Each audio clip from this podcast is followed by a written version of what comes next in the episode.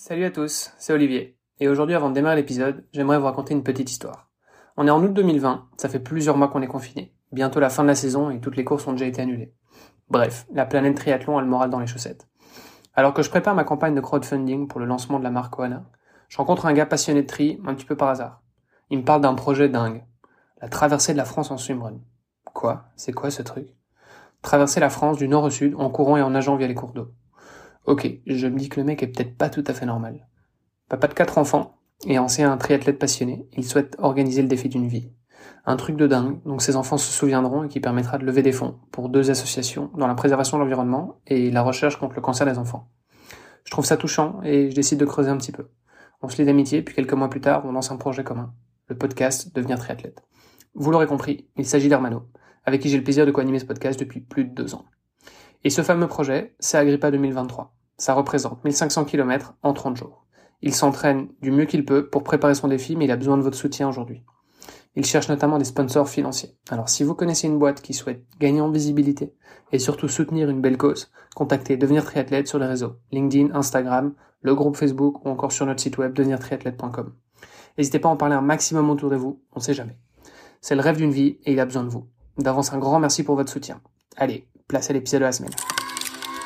Juste avant d'appuyer sur le bouton de ta montre et de démarrer ton entraînement avec un super podcast dans les oreilles, eh bien je t'invite à aller faire un tour sur devenirtriathlète.com slash livre. Tu vas pouvoir découvrir le livre Devenir triathlète que l'on a rédigé à sept mains sous la direction d'Olivier de Scooter et dans lequel on t'explique comment devenir triathlète, comment progresser en triathlon et enfin comment performer en triathlon. Et puis si tu cherches un club virtuel à rejoindre pour pouvoir bénéficier des entraînements et mettre en pratique tous les bons tuyaux que l'on a été glanés pour toi auprès de nos invités, eh bien devenirtriathlète.com slash club, c'est là où tu trouveras toutes les informations. Allez, on arrête de parler, on se lance dans la troisième saison du podcast Devenir triathlète. C'est parti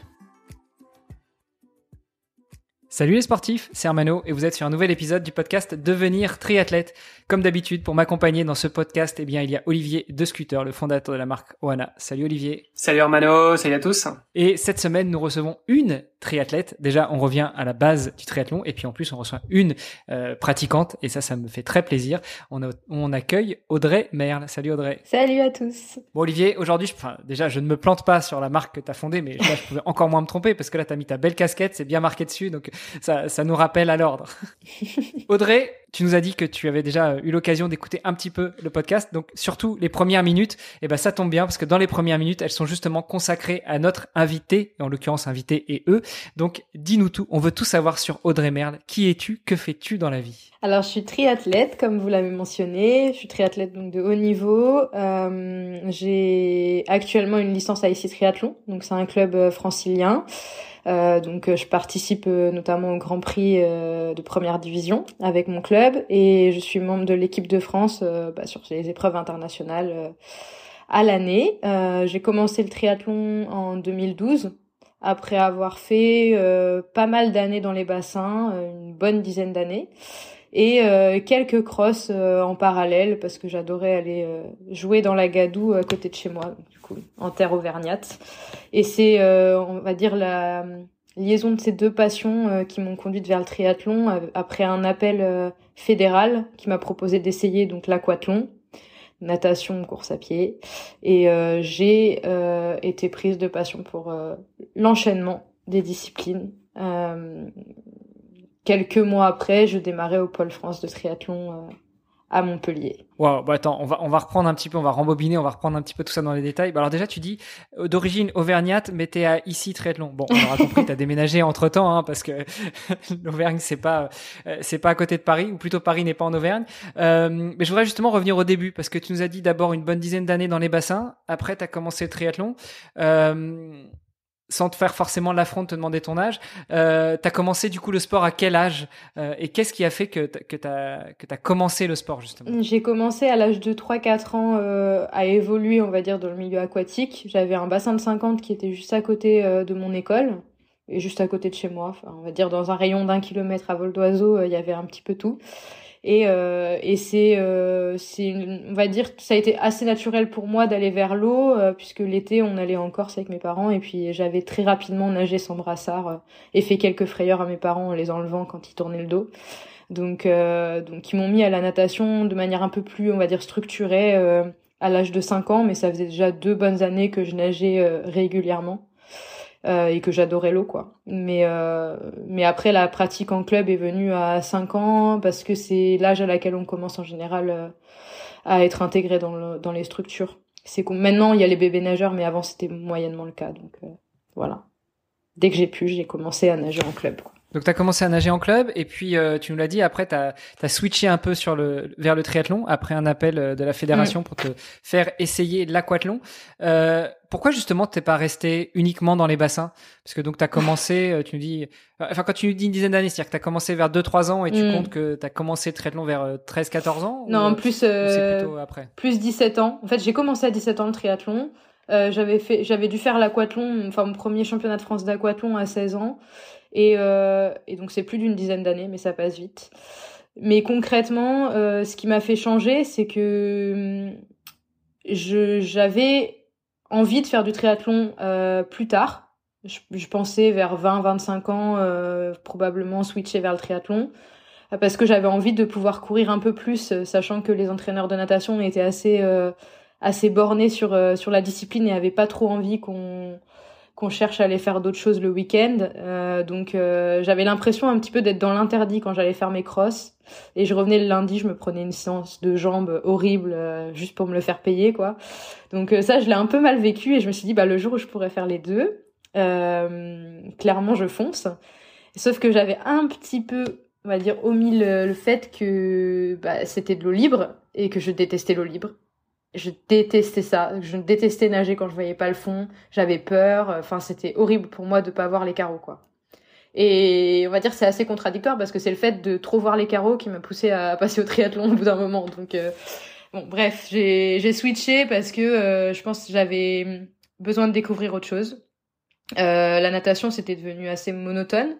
Et puis en fait, l'idée c'était que je puisse euh, à un moment donné réaliser mes objectifs en natte. Et une fois que j'avais réalisé mes objectifs, je savais que j'étais un petit peu barré par mon gabarit pour faire du très haut niveau.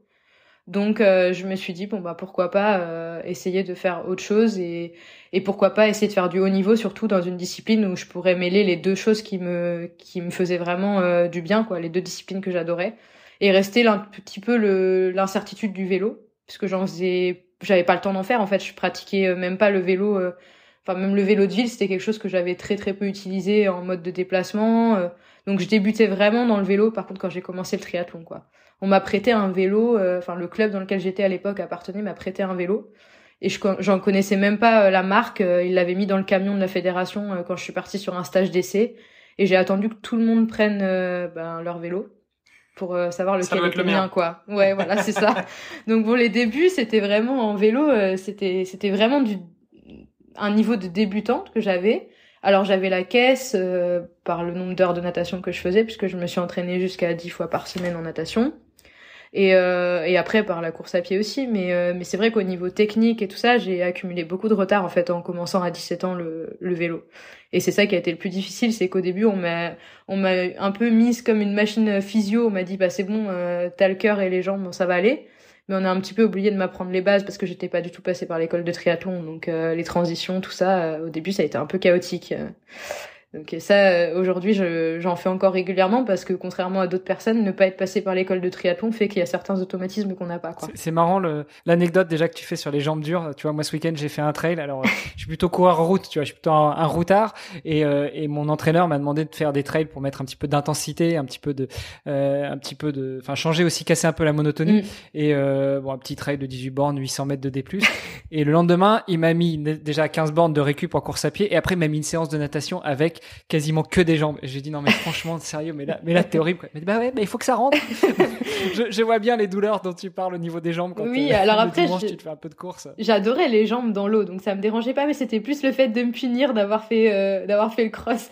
C'était vraiment ça que je supportais pas parce que je me disais qu'en fait il y avait énormément de choses à faire euh, en cherchant à on va dire, à la pluridisciplinarité euh, du triathlon. Aujourd'hui, on voit qu'il y a énormément de, triathlètes qui sont très performants en cross et en fait, c'est un transfert qui se fait et qui était très très peu euh, entendu par les entraîneurs de natation, un petit peu, euh, on va dire, à l'ancienne, quoi. Et je pense qu'aujourd'hui c'est en train de changer, mais bon. Il y a peut-être aussi un côté risque, non J'imagine? Enfin, ton entraîneur de natation, il a pas envie que tu te risques, que tu, enfin, tu prennes des risques, pardon. Totalement. il a pas envie que tu te blesses. et bon, c'est clair que tu vas faire du cross. J'imagine que t'augmentes un petit peu le risque de, de au niveau des chevilles, tout ça. Enfin, c'est quand même, c'est quand même complètement. Ça, je l'entends totalement. Et d'ailleurs, bon, bah, aujourd'hui, dans la pratique euh, forcément du triathlon à haut niveau, on a moins envie de prendre ce genre de risque. Euh, les vacances, c'est pas au ski. Enfin, forcément, il y a des choses qu'on qu'on fait moins euh, par peur de se blesser. Mais après, je restais une, une nageuse de 15 ans, 14-15 ans, qui concrètement si je faisais une finaliste enfin une finale aux France élite c'était déjà très très bien pour moi enfin je fais 1m53 j'étais clairement barré pour par mon gabarit pour faire du très haut niveau donc bon c'est ça que je trouve un peu dommage, c'est qu'à un moment donné, ils mettent aussi des barrières très jeunes, alors que il euh, y a plein de choses à aller prendre un peu sur les autres euh, disciplines, quoi.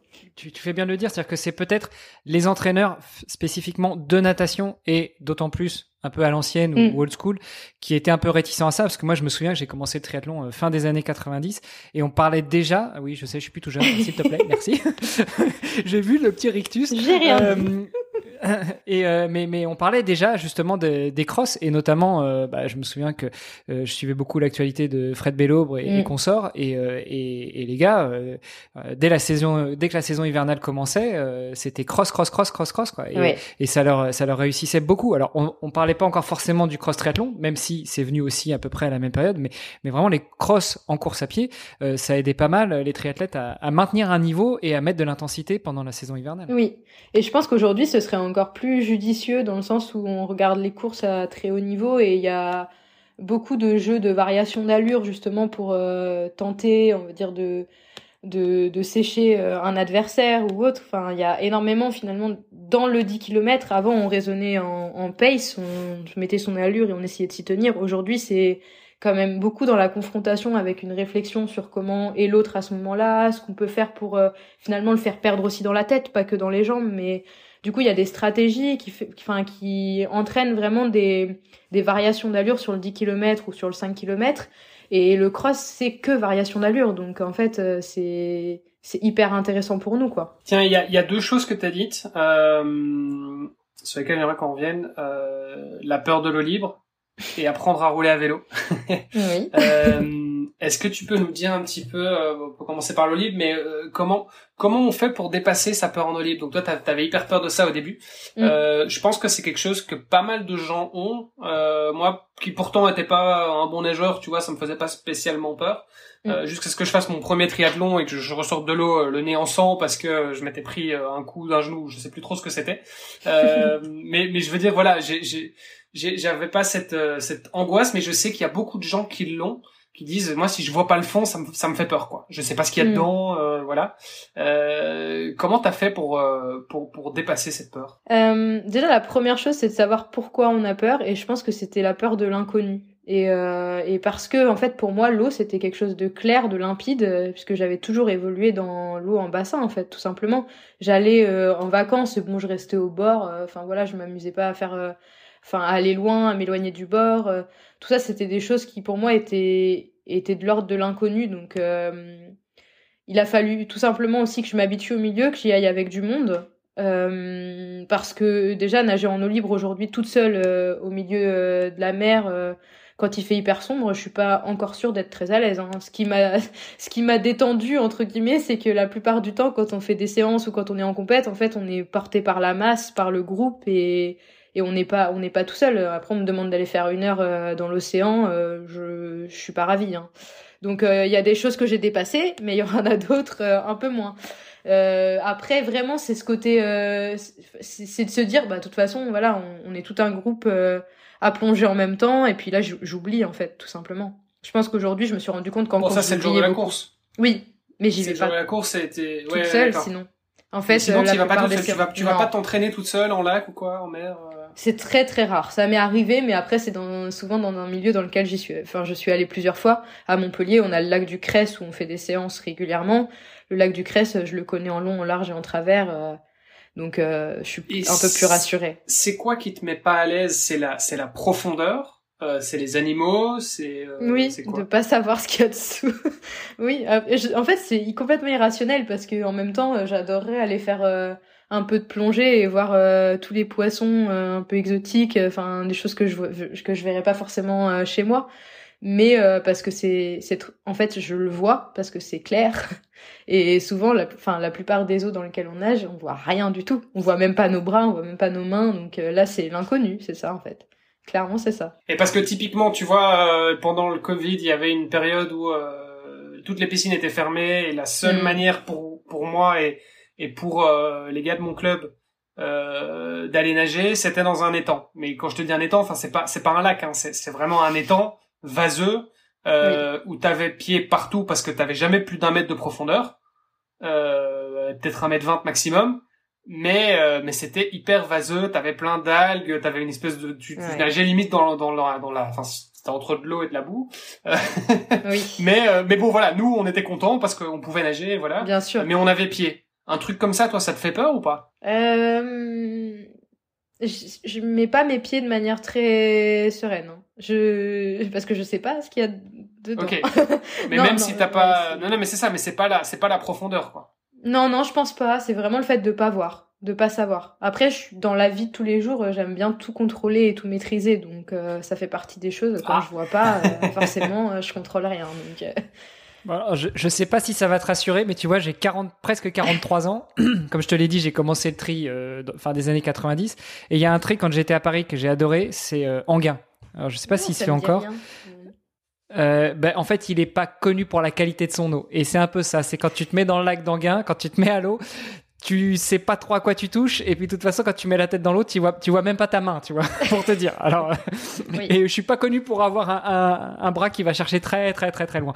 Donc, euh, Bon, tu vois, juste pour dire, euh, je suis pas sûr que toi qui es toute jeune, euh, à 40 piges, le- la peur de, de l'eau libre, elle sera passée. hein. Non, non. Après, euh, je, je pourrais chercher aussi euh, à l'évacuer parce que si c'était vraiment un frein euh, dans ma pratique du haut niveau, je pense que j'aurais essayé de mettre des choses en place. Mais là, ça l'est pas aujourd'hui parce que quand je dois y aller, j'y vais en fait et sans, enfin, en oubliant.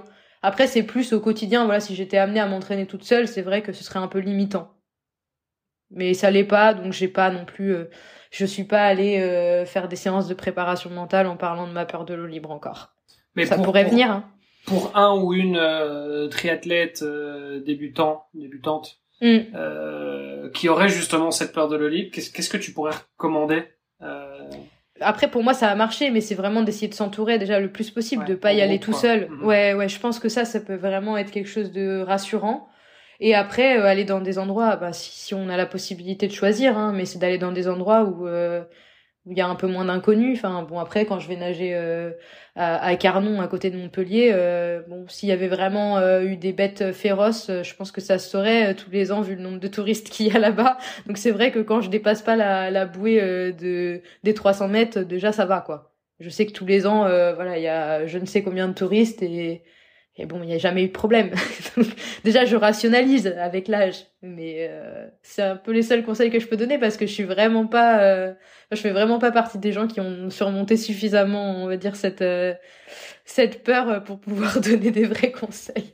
Après, euh, c'est une peur, c'est pas forcément rationnel. hein. Moi, j'ai fait beaucoup de plongées euh, sous-marines avec mon père aussi, et euh, j'avais toujours peur. Alors lui, je le voyais, il, il allait s'amuser dans les algues, etc. Moi, impossible quoi. Mais par contre, un truc qui marche bien, euh, que j'ai fait il y a quelques années, c'est euh, partir euh, nager depuis une plage en Corse. Donc, euh, Ah oui. notamment, il y a pas mal d'endroits où il y a des petites des, des petites criques, Oui. et tu pars nager, tu te dis, enfin, voilà, c'est juste, il faut se conditionner de se dire, bon bah, je vais aller là-bas à l'autre bout de la crique. Mhm. Donc tu pars, effectivement, c'est tout blanc, le sable il est blanc sous l'eau, c'est super nickel. Puis d'un seul coup, bah t'arrives au-dessus d'un banc d'algues, puis après tu vois des, rochers, et puis bah là t'as le choix quoi. Soit tu fais demi-tour, tu fais un virage et puis tu rentres, soit tu dis bon allez, je vais y aller quand même, et, ça aide quand même pas mal à surmonter sa peur. Oui, c'est vrai que ça peut être, ça peut être une bonne idée. Après, euh, j'ai déjà tenté ce genre de choses, mais euh, je vais me sentir bien et puis à un moment, je sais pas, je vais toucher euh, un, un truc bizarre ou ça peut être une algue ou alors un pauvre sac plastique qui est resté là euh, malheureusement euh, qui s'est retrouvé dans la mer. Et là, j'ai l'impression que j'ai touché un truc horrible et puis d'un coup, ça y est, là, je me mets à paniquer. euh. Mais bon, après, je nage beaucoup. euh, Enfin, je m'entraîne beaucoup avec ma sœur et elle est bien pire que moi, donc finalement, je me dis bon. Elle s'accroche à moi et elle me noie quand elle touche un truc, donc c'est génial. Super, et tu te rassures en te disant que t'es moins pire qu'elle, c'est ça bon. et, et, du coup, pour la deuxième question, pour le vélo, euh, comment on fait pour apprendre à rouler à vélo? Alors bon, je vais pas te demander comment on fait pour euh, pour euh, enlever les petites routes derrière, hein, c'est pas le but, mais euh, euh, bon, t'as 17 ans, il y a des gens qui se mettent au vélo peut-être de manière un peu. Alors, je pense que tu, tu, tu savais déjà rouler à vélo vite fait, mais peut-être pas sur du vélo de route, enfin en peloton et tout ça. Donc c'est c'est quand même des choses qui peuvent être relativement nouvelles pour pas mal de gens qui débutent le mm. tri. Euh, qui ont peut-être fait un peu de vélo le dimanche comme ça, euh, tu sais, sur le, le, VTT qui traîne dans le garage, mm. mais, mais bon, voilà, c'est autre chose que de faire vraiment du, du cyclisme euh, euh de, de, de, manière régulière. Oui. Comment t'as fait pour apprendre euh, à rouler à vélo? Est-ce que t'as eu des pour je sais pas améliorer ta technique? T'avais peut-être des certaines peurs aussi au début? Comment ça s'est passé? J'étais toujours très très loin des roues, on va dire j'avais énormément peur du contact. C'est surtout ça en fait, parce que quand euh, on maîtrise euh, moyennement quelque chose, euh, on a peur de ce qu'on est, enfin de ce qu'on peut faire, mais on a peur des autres aussi souvent. Et moi c'était un peu ça, c'est que je me disais bon bah déjà je me concentre sur le fait de bien faire ce que je sais faire, mais si en plus je dois me concentrer sur ou anticiper ce que peuvent faire les autres, c'était vraiment compliqué. Donc je pense qu'au début euh, il faut s'imaginer que déjà je suis passée de ne pas pratiquer le triathlon à être dans un pôle, dans une structure fédérale. Donc en fait, j'ai été baignée euh, directement dans le haut niveau, euh, avec des sorties où le en semaine on me disait bon bah là tu vas aller les rouler et puis bah il y aura Pierre Lecor, Bertrand Billard et et voilà et toi t'as toujours pas de calme, il faut que tu te débrouilles. Donc euh, bon, euh, c'est la méthode un peu dure quoi. C'est en gros, euh, on m'a lâché un peu là-dedans et j'avais pas le choix parce que comme je connaissais pas les routes à Montpellier, bah fallait que je reste quand même avec eux. Donc il y a un moment donné. C'est un peu comme si à trois ans on t'avait jeté dans la piscine et puis on t'avait dit allez débrouille-toi maintenant tu nages. C'est ça. Et donc en fait ça ça m'a plutôt bien réussi parce que j'ai vite j'ai vite pris le coup de main justement pour sur l'aspect physio, etc. J'ai vite développé des, on va dire des qualités euh, physio. Par contre, euh, il y a des choses euh, sur lesquelles je me suis mis un peu des freins. Et surtout, il y a des choses qu'en fait ils ont oublié. bon, c'est pas du tout de leur faute. Je rejette la pierre sur personne parce que moi j'aurais très bien pu le formuler aussi à ce moment-là, mais je pense qu'ils ont oublié en fait que euh, bah voilà il y avait des petits des petits aspects techniques euh, qui s'apprenaient aussi un peu en les isolant quoi. Donc euh, faisant des parcours euh, des parcours techniques à vélo en faisant des montées descentes justement pour travailler les transitions et tout. Et c'est vrai que ça au début j'en faisais pas. Et il est arrivé la première course où ils se sont rendus compte après huit mois en fait au pôle que je savais absolument pas monter sur mon vélo donc euh, voilà, bon ça a été un peu euh, un petit peu comme ça quoi. On a fait pas mal de physio au début où c'était euh, marche ou crève. Avec bon bien sûr je je mets des guillemets parce que clairement au pôle on a quand même une philosophie d'entraînement très basée sur le polarisé. Donc on a notre cardio donc tout le monde roule tranquille. C'est c'est quand même euh, c'est pas on va dire euh, la vieille école où euh, de toute façon tout le monde roule à 35 et puis même celui qui qui a un, qui a on va dire une VO2 20% inférieure doit quand même se débrouiller pour tenir. Enfin, c'était pas du tout ça. On a quand même on avait quand même des des pulsations à respecter. Voilà, quand celui qui est un peu plus fort, bah il roulait plus devant. Donc globalement ça ça m'a fait un petit peu ça m'a fait un peu les jambes mais c'était pas non plus horrible quoi.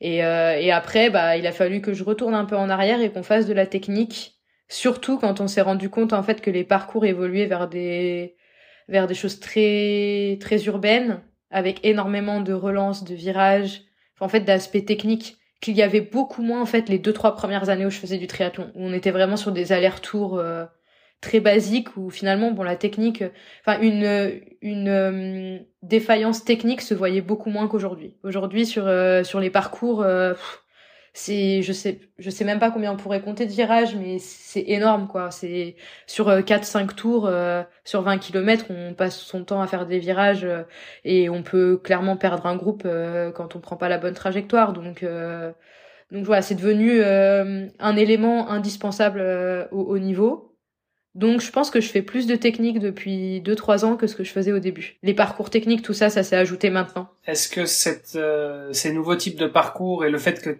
tu plus de techniques aujourd'hui, est-ce que c'est mm. pas aussi beaucoup lié à la, à la, à la médiatisation du triathlon? Bien sûr, parce qu'il faut passer plus de fois au même endroit, euh, passer beaucoup plus beaucoup moins complexe à, à filmer.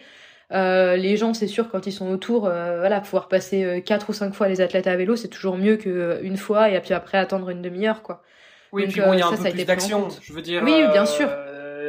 c'est là où t'as des dans les, les, les, les, relances et tout ça. Enfin, c'est là où t'as mm. tu vas avoir des attaques, tu vas avoir oui. Bah, des chutes aussi malheureusement, mais c'est oui. moche à dire, mais oui, ça, ça, te fait du spectacle. Ça, fait, du spectacle, non mais c'est vrai. donc euh, bon, c'est dommage évidemment pour les athlètes, mais euh, après euh, c'est dommage, oui et non, parce que au début j'étais la première un petit peu à me dire bah les parcours sont trop dangereux, etc. C'est parce que des fois c'est quand même limite par moment. Enfin, on a eu quand même des triathlons où c'était un petit peu exagéré, quoi. Enfin, c'est bien de vouloir faire du spectacle, mais bon, quand ça chute, quand sur 60 personnes au départ, il y en a 20 par terre, bon, faut quand même se poser des questions, quoi. Alors après, c'est aux athlètes aussi de se remettre en question. Peut-être qu'à un moment donné, voilà, on avait peut-être trop délaissé les aspects techniques, euh, on est peut-être trop sur du physio en triathlon, c'est possible. Mais euh, ce qui est sûr, c'est que euh, aujourd'hui, je trouve que ça a donné une dimension justement physio différente avec l'obligation en fait d'être hyper complet en triathlon parce que voilà, on utilise toutes les filières en fait, des relances. Enfin, on passe un certain temps quand même dans la course au-dessus de PMA, donc c'est pas négligeable. Et, et, finalement, on n'est pas du tout sur quelque chose de linéaire, donc ça donne aussi beaucoup de choses à travailler à l'entraînement et et beaucoup d'aspects aussi stratégiques dans la préparation euh, de manière générale, puisqu'il faut tout faire en fait. Et ça, c'est super intéressant. Ah oui, oui. du coup, on, on, est beaucoup en anaérobie en fait, alors que le triathlon est vu comme un sport euh, finalement aérobie. Ouais, alors après, attention, hein, parce que enfin, ça vaudra peut-être la peine de, de, de, remettre un peu le scope et, toi sur les tes distances, euh, tes distances favorites. Mais donc, voilà, toi, t'es plutôt sur du court. Euh, Exactement. Clairement, on n'est pas dans les mêmes zones d'intensité que euh, si tu pars sur un format Ironman, quoi. Bien sûr, non, non, ça c'est c'est une évidence. Et c'est pour ça que pour moi, je fais pas encore, enfin, je, fais pas de comparatif. On n'est pas du tout sur la même discipline, et encore moins depuis que euh, bon bah voilà, on voit la Super League arriver, on voit euh, les éliminateurs, les formats éliminateurs. donc c'est trois fois 20 minutes de course quand on va en finale, et la veille il y a une série. Enfin, ça n'a absolument rien à voir. Effectivement, on est sur une note dominante enfin, on n'est pas sur les mêmes filières en fait. On, on, on va revenir peut-être un petit peu sur tous ces, ces, différents formats et la Super League aussi, euh, mm. euh, mais, mais pour juste pour clôturer ce, ce, ce sujet là sur le vélo, mm. euh, quand tu dis que tu as beaucoup travaillé ta technique, Qu'est-ce que tu as fait de manière très concrète euh, pour travailler cette technique? Euh, C'est beaucoup de slalom, de prise de virage, on va dire similaire à ce qu'on peut avoir en course, des U-turns, donc euh, des, des demi-tours.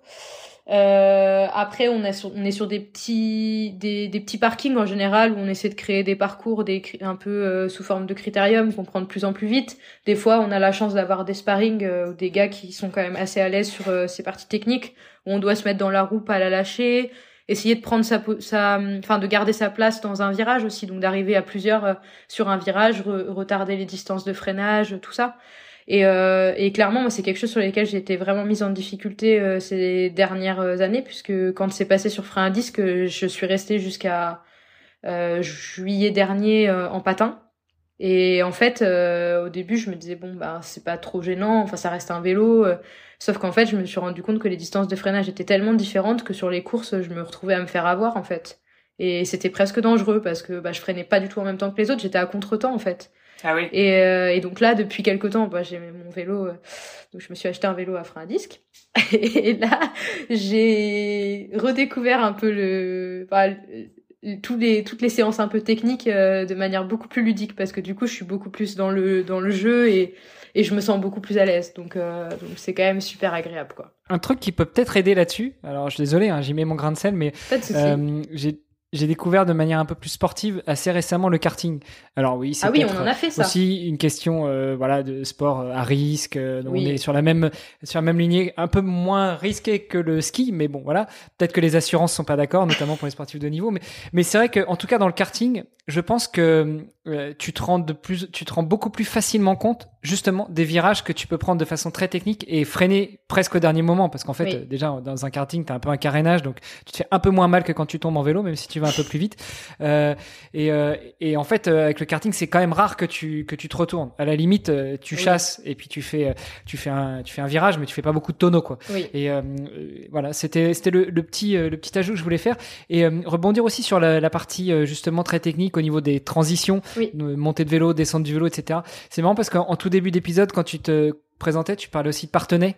Et Partenay, c'est là où j'ai fait euh, les, les, France Junior.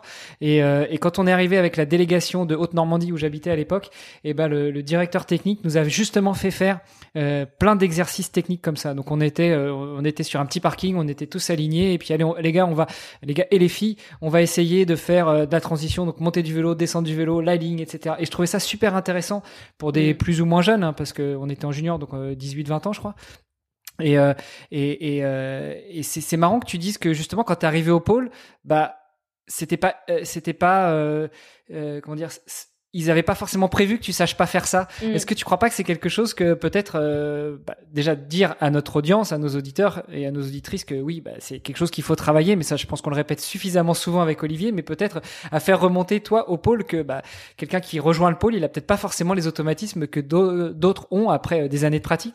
Oui, bah alors c'est déjà c'est indispensable parce que ça fait partie. Enfin pour moi c'est la quatrième discipline du triathlon, la transition. Et il y a beaucoup de choses qui se jouent sur cette euh, sur cette partie-là, surtout sur les formats courts, euh, enfin et essentiellement sur les formats courts étant donné que ça, en fait plein de quatrième discipline hein, parce qu'il y a le sommeil, il y a l'alimentation, oui, ah bah il y a la récupération, il, y a, la muscu.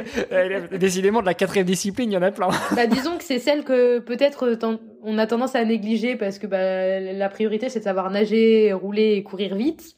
Mais au final, euh, quelqu'un qui sait nager, courir et rouler vite n'est pas forcément celui qui va être devant parce que des fois il peut clairement faire des grosses erreurs, euh, à dire rédhibitoires sur une partie qui va durer deux fois une minute quoi. Donc euh, bon, c'est pas négligeable. Et même il y a un truc tout bête, mais ça on l'a on l'a rappelé euh, au moment de, des tout premiers épisodes du podcast Devenir triathlète, c'est euh, que même si peut-être techniquement tu sais bien monter, descendre de ton vélo, etc. Il y a un truc tout bête, c'est tu sors de l'eau, tu rentres dans le parc, tu prends ton vélo, t'as oublié de mettre, on va pas dire le, ton casque, mais t'as oublié de serrer ta jugulaire, de fermer ta jugulaire, tu prends un carton et, et, ça arrive même aux sportifs et aux sportifs de haut niveau. Et là, euh, finalement, euh, on est même plus forcément sur des, de la préparation, sur des automatismes, on est plus sur du conditionnement, de la prépa mentale. Oui, ce que penses. Euh, la prépa mentale, je suis totalement d'accord parce que ça permet de visualiser ces, ces périodes-là de, de la course qui sont en fait des périodes où on est énormément sous pression on les euh, toute la course mais bon quoi à partir du moment où on est parti en course à pied ou on est parti en vélo bon les choses voilà faut être stratégique etc mais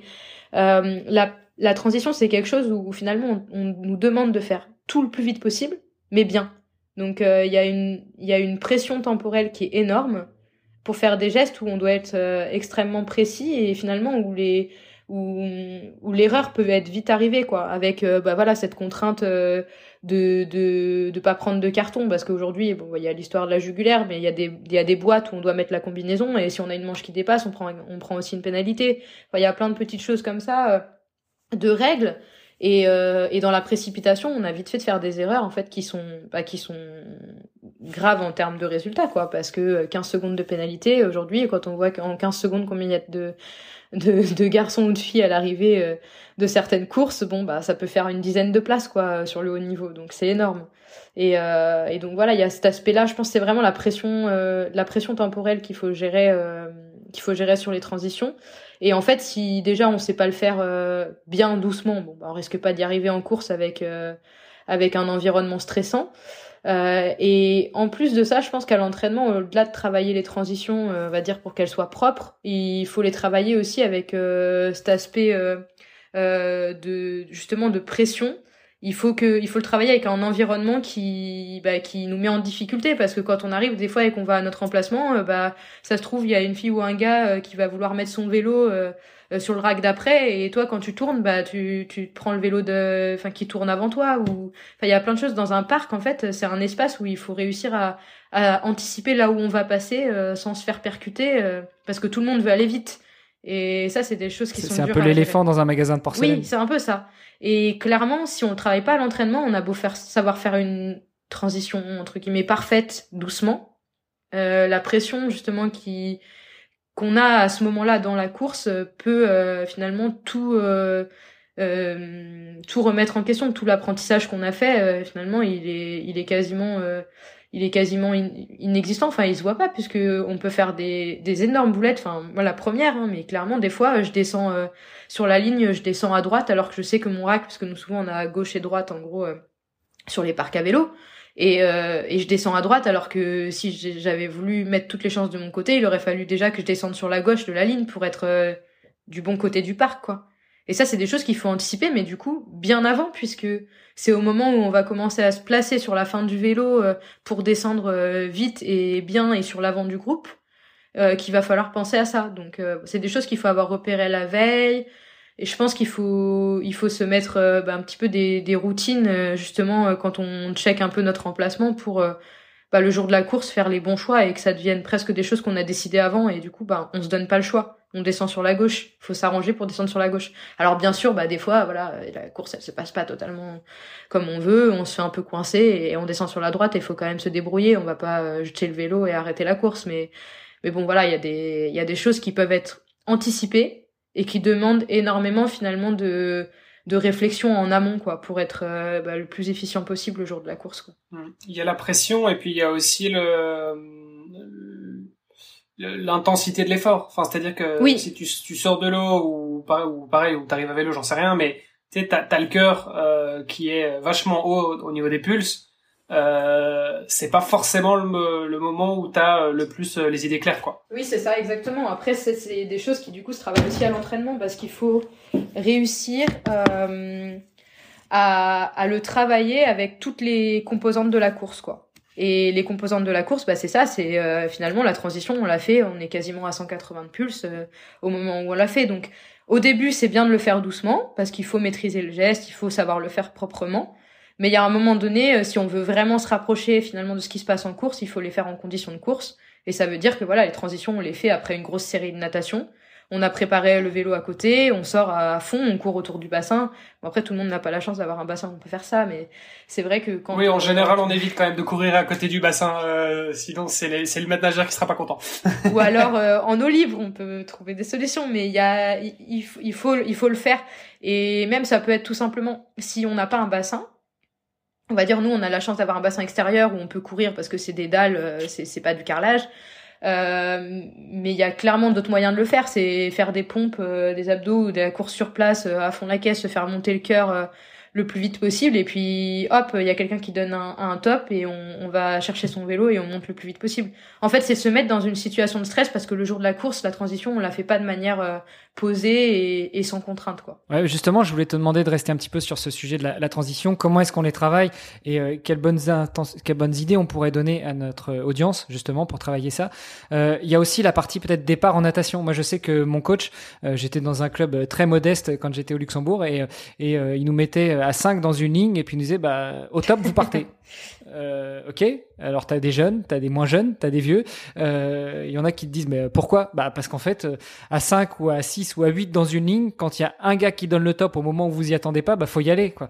Euh, et ça, ça stimule, ça, ça, ça simule un petit peu un départ triathlon. Est-ce que toi, tu as d'autres euh, d'autres trucs et astuces à donner? Et, et, et le corollaire à ça, c'est euh, dans quelles conditions tu travailles un petit peu tes transitions? Là, euh, tu vois, je sais par exemple que mon entraîneur, à certains moments, il me disait, bah, euh, aujourd'hui, c'est une séance spécifique travail-transition. Donc, tu fais, tu fais que des répétitions de 3 km de vélo et 500 mètres de mm. course à pied, mais par contre, tu fais que de monter, descendre, monter, descendre, monter, descendre, changer les chaussures, etc. Juste pour travailler ça.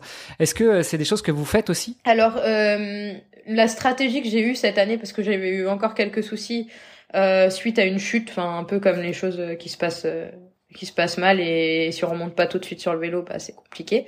Moi j'ai euh, essuyé une petite période de doute sur l'aspect montée descente du vélo parce que je me suis ouvert le pied bêtement sur une course. voilà, il y a une fille qui est tombée à côté de moi. En fait, j'ai marché parce que du coup on descend pieds nus du vélo et j'ai mis le pied sur les freins à disque et je me suis coupé bien comme il faut sous le pied. Donc ça m'a valu quelques points et surtout euh, de rater une course où je me sentais vraiment bien, donc j'étais dégoûtée. Et derrière ça, euh, bah, j'ai eu des grosses appréhensions et ça faisait six mois que je bloquais complet sur les transitions.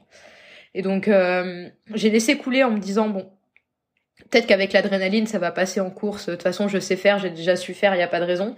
Et en fait, j'ai fait de grosses bourdes, notamment sur WTCS où bah ça pardonne pas, où j'ai pas pris des packs sur voilà sur une montée de vélo quasi à l'arrêt, enfin bon bref, euh, des, des choses de débutants quoi. Et, euh, et donc on a remis un peu l'accent sur la fin de saison, là où on a on a décidé de le retravailler de manière un peu plus, euh, on va dire, euh, régulière. Et du coup, au lieu de faire des grosses séances, on va dire spécifiques transition, l'idée c'est de se dire, bah, sur deux séances dans la semaine, quand j'ai de la technique vélo, je pratique une dizaine de transitions. Donc en fait, ça me fait 20 transitions dans la semaine, en gros. Et par contre, c'est toutes les semaines et toute l'année. Voilà. Donc on est parti sur un peu cette idée-là de le faire tout le temps euh, un petit peu, mais voilà, pas en faire 50 parce que mine de rien, monter et descendre de son vélo de manière euh, énergique, c'est quand même coûteux.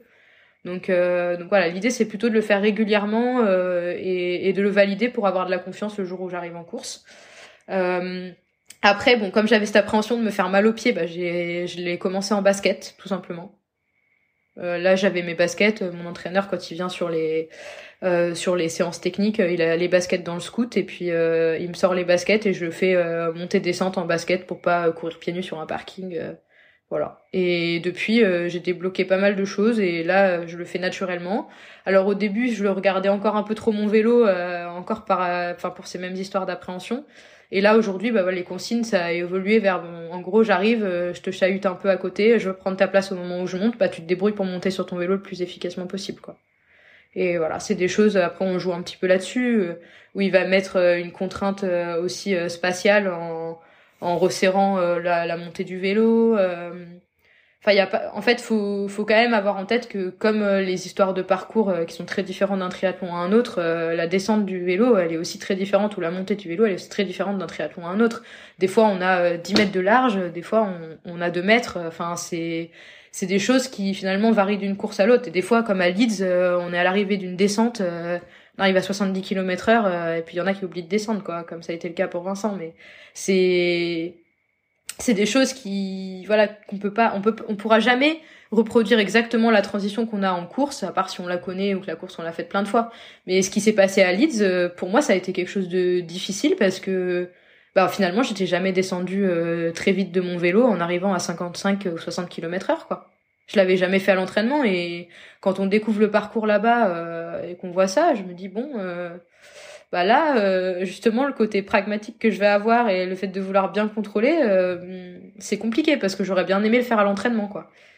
Et voilà, c'est dans ces moments-là où il faut faire le plus de choses possibles et varier le plus les conditions parce que en course c'est ce qui se passe quoi.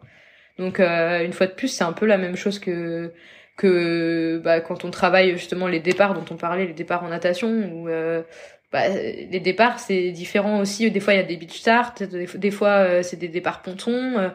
des fois bon c'est un peu moins le cas maintenant, mais des fois les on a plus ou moins de place aussi au départ parce que sur les grands prix on est cinq on est cinq collés clairement dans un box sur une WTCS on est 60 au départ et les et les espaces sont un peu plus larges donc il y a vraiment des choses qui peuvent être différentes d'une course à l'autre et c'est ça qui fait que le triathlon est hyper intéressant à regarder parce que ces variables donnent aussi un peu de suspense quoi. Et pour, pour revenir sur ces euh, sur, sur euh, ces exercices pour ces transitions, euh, je, je, me souviens très bien un coach que j'avais au Pérou qui lui nous faisait vraiment travailler les départs depuis la plage Mm. Et pour lui, c'était en fait, euh, c'est c'est un peu comme au foot quoi. Tu vois, tu vas limite jouer un peu des épaules. Euh, tu vas, euh, comment tu fais pour te mettre devant les gars devant toi? Donc t'as intérêt quand même parce que parce qu'une fois que t'es dans l'eau, t'as pas envie d'être bloqué.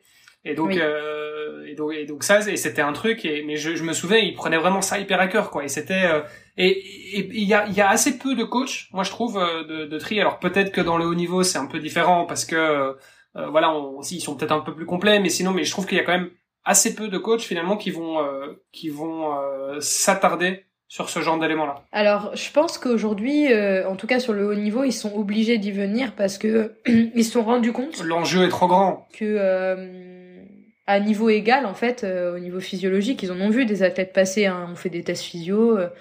Il y a, en fait, la différence, elle se fait sur ces choses-là. On prend souvent le départ. Enfin, il y, y, en a qui, voilà, il y en a qui sont un petit peu au-dessus, forcément, mais finalement les différences elles sont infimes en termes euh, physiologiques. On a, on va quasiment avoir des toutes des valeurs très très proches. Euh. Aujourd'hui, la différence elle se fait sur autre chose, sur le très haut niveau, et puis bah euh, moi je peux l'expérimenter aussi parce que, enfin, j'ai pu comparer des choses, c'est-à-dire que euh, en, en m'entraînant dans une structure, je vois aujourd'hui des filles comme voilà Léonie et Cassandre, donc qui sont quand même des athlètes aujourd'hui confirmés et qui sont régulièrement sur le devant de la scène Euh, moi, ce qui m'impressionne le plus chez Léonie, c'est sa capacité euh, en course à se transcender et à réussir à saisir toutes les opportunités. Enfin, c'est c'est quelque chose que je n'ai pas du tout et je travaille là-dessus parce que euh, aujourd'hui, c'est une vraie qualité sur le haut niveau. Étant donné que voilà, on a des niveaux toutes très proches physiologiquement, il faut se démarquer et, et c'est savoir prendre sa place au moment où on, où on a une opportunité aussi. Donc euh, des fois ça peut être euh, voilà être euh, placé au bon endroit dans un pack, derrière la bonne roue. typiquement on parlait de descente de vélo. Il y a des filles, on sait qu'il faut jamais descendre derrière elles parce qu'elles sont toujours à la ramasse. Et si on est derrière, il y a une grande chance. Enfin dans le dernier tour, si on est derrière cette fille-là, il y a de grandes chances qu'on soit pas devant la descente du vélo. Donc c'est aussi stratégiquement, c'est aussi repérer les personnes qui régulièrement font bien ces choses-là pour euh, essayer de se faufiler et, être le plus proche possible de, ces, de ces athlètes qui réussissent régulièrement ces parties techniques. Et, euh, et moi, j'ai des fois du mal à voilà avoir cette euh, cette vision-là. Je la comprends, on me l'explique, mais une fois que je suis en course, c'est comme si je me laissais des fois déborder par d'autres aspects et et du coup, voilà, quand je suis un peu sous pression, je sais que je le fais pas très bien. Et donc, c'est un peu les choses que je travaille au quotidien, aussi avec la prépa mentale pour le coup. Essayer de visualiser ces instants-là en fait qui font basculer presque une course. Parce que quand on remet dans le contexte euh, descendre dans un pack de 20 athlètes par exemple quand on descend en queue de pack et quand on descend devant des fois il y a 5 à 10 secondes d'écart à la sortie du parc. Et à combler sur un 5 km c'est une à deux secondes au kilo et c'est énorme en fait pour des niveaux physiologiques qui sont équivalents en fait on comble jamais quoi et souvent ça fait partir même très vite le premier kilomètre pour recoller euh, le plus vite possible Enfin, c'est voilà, ça engendre des fois des, on grille des cartouches en fait inutilement en faisant ça. Et ça, faut vraiment le limiter. Donc, euh... donc voilà, je pense que les entraîneurs en ont conscience. Et pour toi, c'est, c'est, euh, ces transitions, c'est un, ça reste un vrai sujet aujourd'hui. Euh, mm. Tu penses que c'est parce que tu as découvert le triathlon à 17 ans? Euh, Oui, parce que peut-être j'ai fait l'erreur de pas m'y intéresser aussi un peu plus tôt. Euh, parce que comme je disais tout à l'heure, j'aurais pu me manifester aussi sur le fait que j'avais des appréhensions. Peut-être que je me suis trop concentrée aussi sur le physio de manière personnelle, parce que l'entraîneur c'est certes celui qui envoie les séances, mais enfin aujourd'hui on n'est pas dans, enfin dans la dictature de l'entraînement. Enfin il y a un échange, euh, il y a des régulièrement des discussions euh, qui sont qui sont on va dire euh, programmé pour euh, justement que l'entraînement euh, corresponde à l'athlète aussi. Et il y a des réflexions autour de l'entraînement et c'est rarement que descendant. C'est pas l'entraîneur donne des choses et on applique. Donc voilà il y a peut-être des des moments où j'ai pas moi eu les la bonne attitude à ce niveau-là. Et après il y a aussi l'aspect bon il y a eu une période où j'aurais pu plus le travailler. Puis moi j'ai eu des des soucis de santé pendant quand même plusieurs années et c'était pas ma priorité en fait c'est-à-dire que quand euh, je suis revenue, ma priorité c'était de retrouver un niveau physiologique euh, décent. Et du coup, j'ai une fois de plus délaissé cet aspect-là. Parce que c'était c'est voilà c'était passé euh, secondaire. Je me suis dit bon bah déjà si je retrouve un état de forme correct je pourrais recourir sur des compétitions internationales et après on verra. Des fois c'est mieux de faire un petit peu l'inverse aussi. Et quand tu parles de ces enfin aujourd'hui en gros parce que bon là t'es dans l'équipe de France tu as atteint le alors au plus haut niveau, tu, pourras toujours faire mieux. Je, voilà, enfin bon, euh, a priori, t'es quand même, euh, euh, il, il, reste plus grand chose. Euh, tu fais partie en tout cas des, des, des meilleurs en France sur ce type de format-là. tu penses que t'as atteint un peu ta limite au niveau physiologique et que du coup, les seules manières de faire mieux, d'aller chercher ces gains marginaux, c'est sur de la technique? C'est la tête. ouais, j'allais j'allais compléter Olivier la technique ou la prépa mentale, par exemple, c'est un sujet qu'on aborde de plus en plus en triathlon, je trouve. Non, c'est la tête. Aujourd'hui, euh, pas justement par rapport euh, à ce que j'évoquais sur euh, la période où j'ai eu mes soucis de santé, ça, je suis pas quelqu'un qui ait forcément beaucoup confiance de base, et ça a été une épreuve qui a fait que je suis revenue avec encore plus d'envie d'être performante, mais par contre, il a fallu remonter le niveau de confiance de manière euh, on va dire très très significative parce que euh, clairement je me sentais jamais légitime sur n'importe quelle course où, je prenais part. Donc euh, c'est quand même problématique. Après aujourd'hui j'ai je pense que je suis bien entourée à ce niveau-là et j'ai beaucoup progressé mais ça reste encore pas suffisant pour bah, pour la scène internationale. Et, et en fait les courses que je réussis aujourd'hui c'est quand toutes les planètes sont alignées. C'est quand j'ai toutes les Enfin, je me sens, on va dire, à 100%, que tout s'est bien passé dans la préparation, que j'ai pas eu de petit pépin. Dès qu'il y a un, petit pépin ou quelque chose comme ça, ça peut me faire vriller trop facilement encore. Donc, donc ça, ça se travaille et, et j'en ai parfaitement conscience. Donc, je mets les choses en place. Après, c'est long parce que la, enfin progresser physiologiquement euh, ça peut être très rapide finalement beaucoup plus rapide que progresser dans la tête quoi donc euh, c'est un peu mécanique en fait le côté physiologique ça. Enfin, tu vois je veux dire c'est bon tu t'entraînes si a priori si tu si tu t'entraînes correctement avec la bonne charge euh, oui la bonne charge d'entraînement normalement ça, ça fonctionne quoi c'est ça donc voilà, après il y a des choses qui sont très ancrées aussi. on a tous des profils un peu différents, on a des tempéraments différents. Et euh, moi, la méthode euh, de dire tu vas casser la bouche à la personne qui est à côté de toi euh, quand tu prends la, enfin quand tu prends le départ, ça marche pas du tout. Donc, faut que je trouve d'autres, faut que je trouve d'autres façons de, de voir la course. faut que, voilà, ça, il y, en a d'autres. Hein. On n'est pas obligé de vouloir démonter tout le monde avant, avant de prendre le départ pour pour être performant. Mais c'est vrai qu'une fois de plus, quand on reparle du triathlon il y a plusieurs années, les discours des entraîneurs, c'était euh, bah, si t'as pas envie de casser la bouche à tout le monde, t'es pas fait pour faire de la compétition, quoi. mais ça, ça a vachement changé, et notamment aussi euh, eu égard à la prépa mentale. Par exemple, il y a quelques années, tu parlais de prépa mentale à un entraîneur, il te disait, mais euh, tu perds bien dans ta tête, t'as pas besoin de voir un psy, quoi. Mm. Euh, c'était quand même très associé euh, à, à, autre chose que justement euh, la préparation mentale telle qu'on l'entend actuellement. Et mm. pour pour rester sur le sujet de la prépa mentale, justement, tu disais tout à l'heure que ça t'aide beaucoup, il faut que tu progresses là-dessus. Mm. Euh, ça veut dire quoi pour toi? Comment est-ce que tu travailles? Enfin, si tu veux nous en parler, euh, avec qui tu travailles? Pareil, si tu veux nous en parler. Euh, quels sont les sujets que vous a, que, que vous abordez? Et puis, si tu te rends compte, si tu te rends compte qu'il y a un sujet que tu as besoin d'aborder, est-ce que tu sollicites ton préparateur mental mm. ou ta préparatrice mentale là-dessus? Je te demande ça parce que moi, je suis en plein dedans là. je travaille avec un prépa mental qui est génial et, et en fait, je sollicite au besoin en plus des séances régulières qu'on a en place, et ça m'aide énormément. Oui, bah, je travaille avec une jeune femme qui s'appelle Autria. Euh, qui enfin que j'ai rencontrée en fait parce qu'elle s'occupait des jeunes au, pôle de Montpellier, des jeunes triathlètes. Et euh, quand je suis revenue à Montpellier l'an dernier, je voulais reprendre un suivi et on m'a conseillé donc au. Et ça s'est super bien passé. J'ai eu un très bon feeling parce que ça c'est hyper important aussi. Hein. Enfin, ça reste des moments privilégiés et et il faut enfin pour que ce soit efficace pour moi il faut il faut aussi avoir euh, ce feeling là avec la personne. Sinon en fait c'est complètement inefficace. Et il faut croire en ce qu'on fait aussi. Donc euh, donc ça c'est hyper important. Et en fait elle euh, travaille enfin elle a diverses méthodes sans rentrer dans les détails hein, mais il y a des il y a des sessions qui sont essentiellement on va dire de l'ordre du de la discussion où je peux amener un petit peu ce qui s'est passé à l'entraînement, les petits blocages, les choses que j'ai ressenties finalement dans l'entraînement ou en compétition ou autre.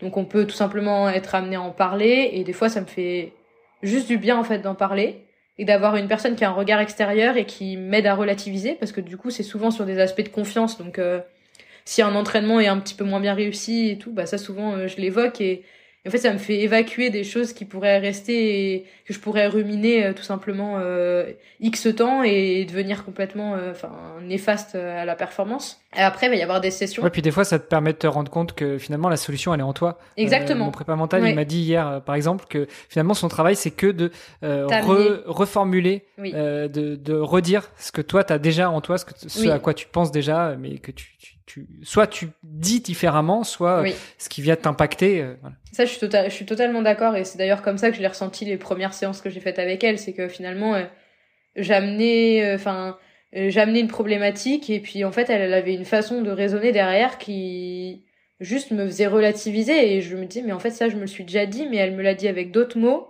et finalement, ça, ça a plus de sens pour moi, enfin, tout simplement. Après, on a des petits exercices. Des fois, elle me fait faire euh, de la visualisation. Euh, elle peut aussi m'amener euh, à, comprendre pourquoi une situation m'angoisse, par exemple, ou enfin toutes ces choses-là qui peuvent une fois de plus avoir un impact énorme quand on se retrouve dans l'aspect pression de la course. Et on se dit bah au quotidien c'est pas très gênant de trouver ça stressant, mais enfin quand on est en pleine course, ça peut nous amener à faire n'importe quoi. Et donc ça, elle évite finalement de que je me retrouve dans ces situations-là. Et après, on fait beaucoup de débriefing de course. Ça, c'est hyper important. Donc à chaque fois que je fais une course, euh, j'ai un, un suivi, une fiche où je mets euh, comment ça s'est passé euh, la veille, qu'est-ce que j'ai mis en place. Euh, après, comment le jour de la course j'ai vécu l'avant-course, ce que j'ai pu faire si j'ai fait des choses différentes de d'habitude. Pendant la course, à tel moment, enfin, on, décompose toute la course si j'ai des, des, choses à dire à chaque fois sur des petits aspects différents, comment j'ai vécu le départ, comment j'ai vécu la première bouée. Après, je donne en comparatif, en fait, j'ai tout l'aspect analyse, donc avec les temps, les watts, etc., pour mettre en parallèle aussi avec la performance. Et, euh, et si euh, j'ai mis des choses en place d'un point de vue justement de la prépa mentale, donc si j'ai mis en place de la, de la visualisation, de la relaxation, etc. Tout ça, je le mets aussi. Et puis après, bah, là, je fais le bilan, euh, ce que j'ai réussi, le positif, le négatif. Et en fait, c'est comme ça que j'ai avancé toute l'année. Et je pense que ça, ça m'a fait beaucoup de bien parce que souvent, une course qui est bien réussie, on dit super, c'est bien réussi, on la met, on la met de côté pour passer à la suivante. Et une course qui est mal réussie, ben on se dit oh je suis dégoûté et puis trois jours après on préfère l'oublier parce que euh, bah c'est pareil ça fait toujours du mal d'y repenser donc euh, quand on fait un petit peu le bilan ben les courses qui peuvent être vraiment finalement la meilleure façon de progresser et de travailler on s'en sert pas assez quoi donc donc ça c'est hyper intéressant et je pense qu'elle m'a vraiment fait prendre conscience de de l'importance de revenir sur les courses et et surtout de se dire que dans tout résultat peut-être pas à la hauteur de ce qu'on avait visé il y a souvent du positif et souvent moyen de, de valider des choses qu'on avait mis en place à l'entraînement. Donc ça, c'est hyper important. Et comme tu l'as dit, ça marche dans les deux sens. C'est-à-dire aussi bien sur une course qu'on pourrait voir comme un échec, oui. il y a des, des enseignements à en tirer, mais aussi une course où tout a bien fonctionné. Parce que finalement euh, bah, c'est justement là qu'il faut aussi aller chercher les éléments qui ont fait que ça a bien fonctionné. Ok c'était un jour parfait tout était toutes les planètes étaient alignées euh, mais il n'y a pas que ça en fait. Il y a, y a aussi euh, tu te sentais bien t'étais bien préparé t'avais bien visualisé t'avais avais bien médité t'avais bien dormi t'avais bien mangé je sais pas t'avais vu quelqu'un qui t'a fait plaisir sur le bord de la route. Et finalement c'est tout ça aussi qui va concourir au fait que bah, la fois d'après ça pourra bien se passer. Oui, complètement. Après, ça, donc c'est un aspect qu'elle m'a vraiment, Enfin, elle m'a vraiment vraiment fait prendre conscience de ça. Et euh, la dernière chose pour laquelle je la sollicite régulièrement, alors bon, c'est c'est plus aussi sur euh, la place qu'on peut avoir dans un groupe. C'est jamais évident en fait dans un, groupe d'entraînement. Euh. alors là cette année, je suis dans un groupe assez restreint, mais mais en fait, par moment, j'avais aussi du mal à à trouver ma place dans un groupe. c'est compliqué de. En fait, souvent il y a une hiérarchie dans un groupe qui s'installe. Euh, avec euh, l'athlète la plus performante. Euh, enfin, c'est bête dit comme ça, mais en gros, bah il y en a une qui, qui est plus forte. Bah, par les résultats, on le voit. Et, et en fait, il y a des jours où bah forcément les choses s'inversent à l'entraînement parce que bah voilà, les coups de fatigue sont jamais au, au même moment pour tout le monde. Et souvent, il y a des tensions qui peuvent arriver et qui sont très très très dommage parce que bah, le but du groupe c'est de se tirer vers le haut. Donc c'est aussi d'accepter la confrontation et et le fait de de pouvoir euh, enfin de devoir se surpasser justement euh, parce qu'on est en groupe. Mais pour des enfin pour un groupe où les objectifs sont similaires souvent où bah par exemple on peut être trois ou quatre filles euh, avoir le même objectif d'être présente sur la ligne de départ au jeu dans deux ans ou, ou autre bah ça peut créer des tensions assez vite. Et souvent ça reste des non-dits derrière. Et c'est dommage parce que en en parlant justement avec la préparatrice mentale, j'ai aussi appris que dans un groupe, il fallait euh, réussir en fait à, sans voir le côté négatif du, terme utilisé, mais à utiliser les qualités et, et, les défauts de chacun en fait. Parce que voilà, il y a des il y a des personnes qui peuvent euh, complètement vriller à l'entraînement et puis de pas supporter qu'on qu'on joue un peu le contact dans l'eau quand on fait des séances type triathlon. Mais sauf qu'en fait, pendant la course, ça se passe comme ça, donc il faut l'accepter et, il faut se dire que la personne bah, qui est à côté de toi, même si elle, elle, elle, est, elle est chiante quand elle fait ça, bah en fait, elle est juste en train de t'aider à être plus performante si tu arrives à prendre la séance du bon côté. Et ça, c'est pas toujours évident parce qu'avec la fatigue, euh, on a tous des moments où on est un peu, on est un peu à cran et, du coup, on peut vite euh, rendre la situation, enfin, ça peut vite devenir une situation insupportable et on peut vite, euh, comment dire, euh, pas mal se comporter derrière, mais avoir des réactions euh, qui nuisent à, on va dire, à la bonne entente du groupe. Et tout ça, euh, c'est des choses que j'ai pas mal évoquées avec elle parce que bah, j'avais tendance pas mal à m'effacer en fait. Et c'était dur pour moi que dans, dans certaines situations, bah, je puisse par exemple courir plus vite ou nager plus vite qu'une personne qui d'habitude est plus forte que moi et qui réagissait pas forcément très bien. J'avais du mal à l'accepter et, et je me disais bah peut-être qu'en fait ma place elle est pas là donc je devrais rester derrière c'est quand même mieux Enfin, tout ça, c'est des choses, en fait, la, la préparatrice mentale, elle a, elle a vraiment un rôle à jouer là-dessus aussi, à condition d'accepter de parler de ces choses-là, parce que c'est pas non plus évident, et puis tout le monde ne les vit pas pareil, donc euh, voilà. Mais moi, je sais que ça, cet aspect-là, c'était important. Et puis, il y a une question d'ego aussi qui est, Bien sûr. hyper présente. Donc, euh, Bien sûr. Enfin, dans, dans les deux sens, dans un, premièrement, dans le sens, euh, tu acceptes le fait de te dire bah en fait je suis peut-être pas la meilleure donc du coup euh, est-ce que je suis légitime à dépasser euh, la meilleure pendant l'entraînement? Euh, déjà non mais c'est vrai il faut déjà il faut se l'accepter de, de, se dire ça aussi. Euh, donc il y a une question d'ego à ce niveau-là. Et, et puis je trouve que dans un groupe et particulièrement dans le triathlon euh, les triathlètes sont quand même des athlètes qui en général ont un certain ego. Et c'est vrai que non mais c'est, et ça moi je l'ai déjà remarqué parce que j'ai fait quand même quelques clubs de triathlon en Belgique, en France, au Pérou, euh, voilà. Euh, et il y a rien à faire. Tu débarques dans une nouvelle équipe. Euh, dès qu'il y a une petite côte à vélo ou quoi et que tu, tu joues un petit peu la guette, c'est pour pour arriver le premier en haut. c'est le genre de truc, mais tu peux te faire des ennemis, mais à vie, quoi. Oui, oui, bien Alors que les gars, c'est bon. Enfin, je veux dire, toi aussi, t'as voulu pousser, bah, t'as voulu jouer, t'as perdu, bah voilà, tu vois. Mais et, et du coup, moi, je me suis, enfin, moi parfois ça me fait enfin ça me fait un peu rire et, en même temps je trouve ça dommage tu vois parce que pour des questions d'ego parfois t'as du mal à intégrer un groupe juste parce que euh, en fait pour intégrer le groupe il faut euh, faut respecter donc faut pas dépasser faut enfin tu vois faut et en même temps faut montrer qu'on est légitime. Donc c'est quand même faut montrer que t'es là derrière aussi que t'es légitime tu vois mais donc c'est très c'est très spécial et, et je te rejoins tout à fait quand tu enfin tu vois quand tu quand tu dis tout ça euh, parce que ouais, je trouve que c'est hyper présent dans, le triathlon. Oui, et puis alors ça l'est peut-être davantage encore dans des, enfin quand euh, les personnes qui s'entraînent ensemble ont vraiment des objectifs très similaires. Parce qu'il y a des groupes qui peuvent hyper bien fonctionner avec, euh, enfin là moi je vois aujourd'hui, je suis pas en train de dire que ça fonctionnait pas avant. L'année dernière, quand je suis revenue à Montpellier, de m'entraîner avec Léonie et Cassandre, ça a été une, une vraie plus-value parce que j'avais perdu beaucoup confiance en moi. Et le fait de me rapprocher et qu'elle me tire vers le haut, euh, je me suis rendu compte que j'avais, enfin elles, elles ont le niveau des courses internationales, donc en étant proche d'elles, finalement, ça me légitimait aussi quand j'allais sur ces courses-là. Et c'était hyper important. Moi, ça m'a énormément apporté. Euh, même si c'est pas toujours facile, parce que bah voilà, on est quand même, on est à la fois des euh, des coéquipières en équipe de France, mais aussi quand bah voilà, quand il y a des qualifs et des nombres de dossards, on devient euh, forcément adversaire. Et Léonie, c'est la personne avec qui, bah voilà, j'ai vécu un sprint au championnat du monde du 23. On se retrouve euh, côte à côte alors qu'on s'appréciait et qu'on était dans la même chambre. Enfin, à un moment donné, il faut qu'il y en ait une qui gagne. Et on se demandait, enfin, c'était, on, avait presque peur de battre l'autre à ce moment-là, alors qu'on était en train de jouer un titre euh, international.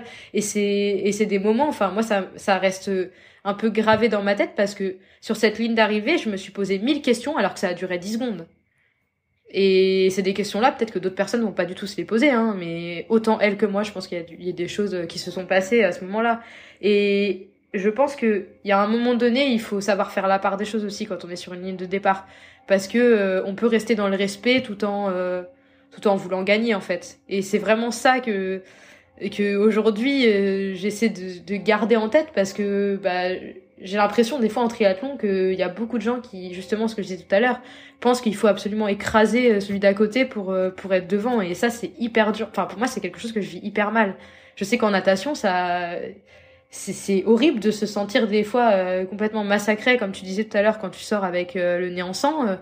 bah, moi, c'est des situations où, oui, des fois, sortir griffé, te faire tirer la combi, le pied, c'est des actes qui sont volontaires quand on attrape le pied très clairement qu'on tire ou qu'on tape les côtes euh, c'est des actes qui sont volontaires et ça existe bah, puis surtout à votre niveau. Je veux dire euh, nous on prend une mass start avec des amateurs au milieu des amateurs. Bon euh, voilà des fois tu as un bras qui traîne tu, fais pas forcément attention. Par contre à votre niveau vous vous connaissez parfaitement chaque mouvement de votre corps vous savez exactement ce que ça va engendrer vous savez où est-ce que vous mettez la main le pied donc vous avez pas d'excuses. Après il faut savoir différencier voilà le coup la main qui tape le bras d'à côté voilà des, des sales coups qu'on peut voir enfin qu'on peut avoir sous l'eau.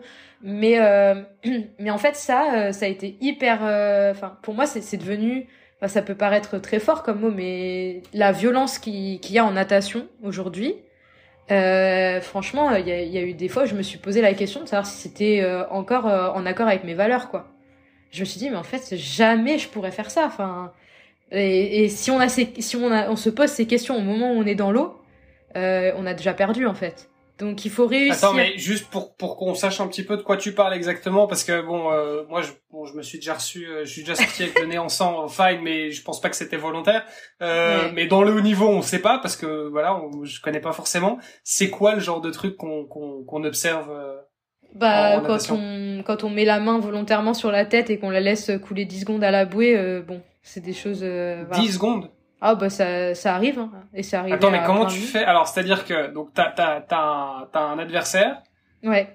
Qui en passant derrière la bouée va mettre sa main sur ta tête. Ah oui oui c'est déjà ça ça arrive. Enfin, Pendant après, 10 secondes. En fait le problème c'est que quelqu'un qui appuie sur la tête il peut le, il peut le faire que deux ou trois secondes ou une seconde même. Mais sauf que quand il fait ça il y a quelqu'un qui passe dessus et tu toi tu t'émerges que 10 secondes après parce que t'as 20 personnes derrière toi qui sont en train de te nager dessus puisqu'il vu que t'es sous l'eau.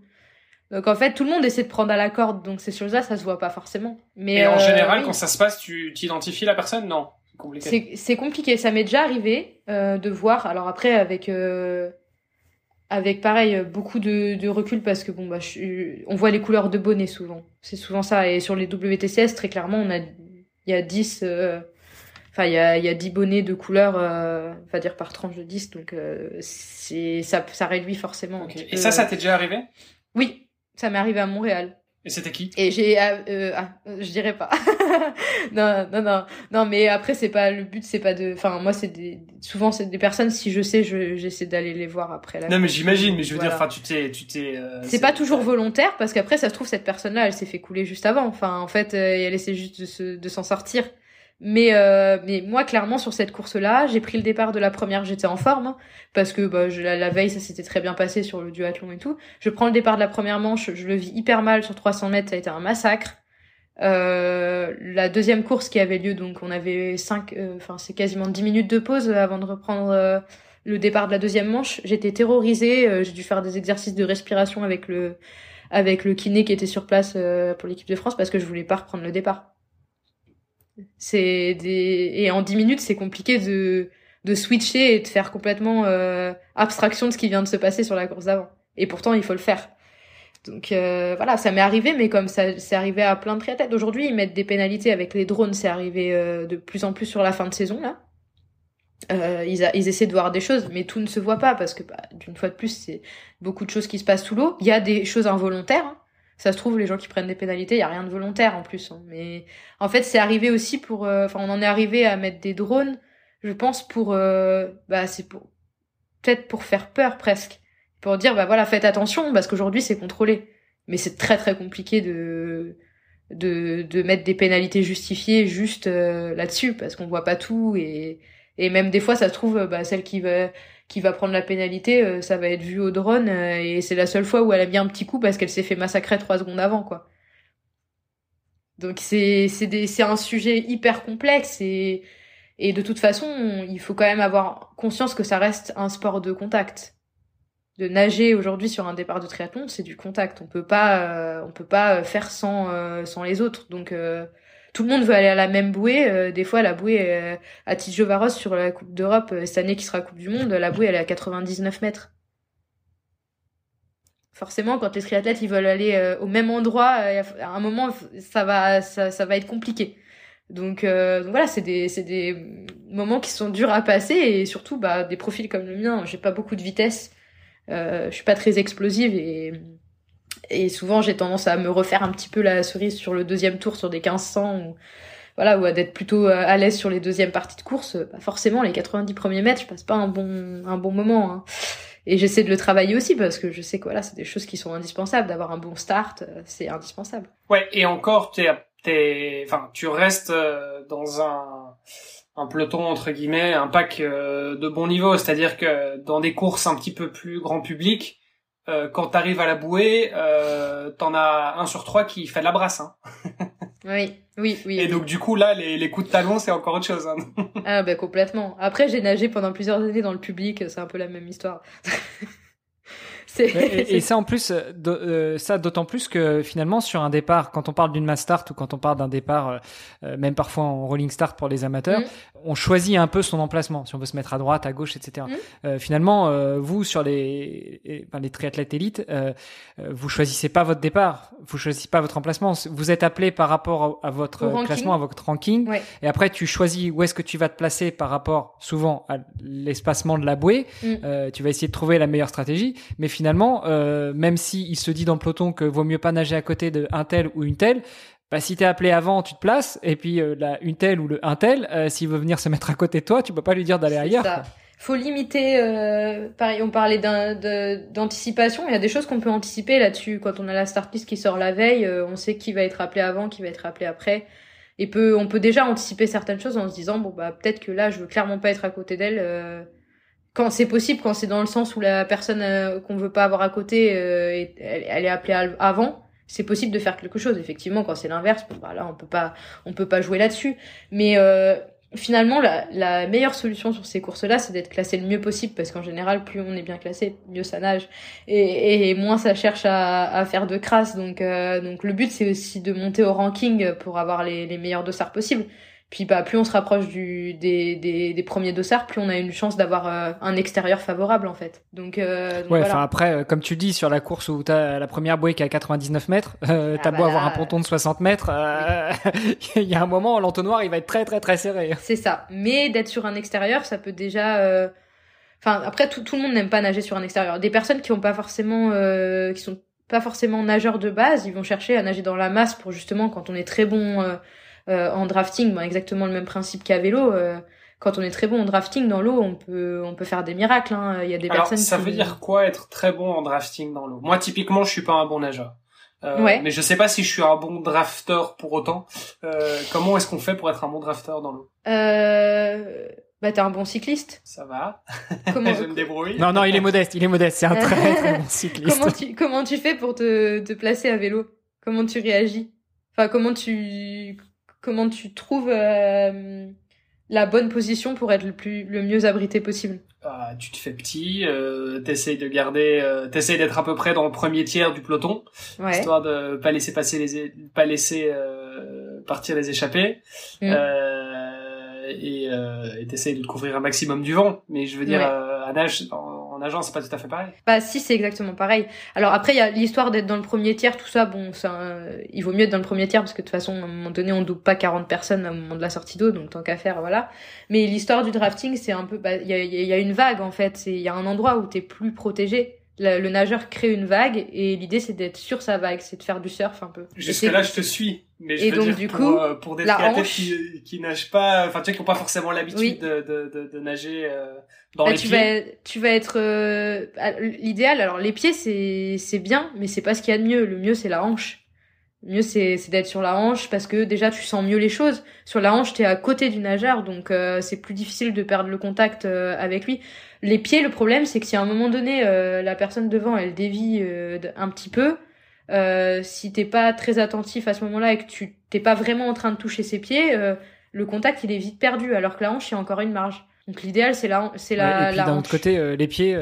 Quand tu touches le pied et que le nageur de devant ou la nageuse devant aime pas ça, il est aussi plus facile à te mettre un coup de pied. Bien sûr.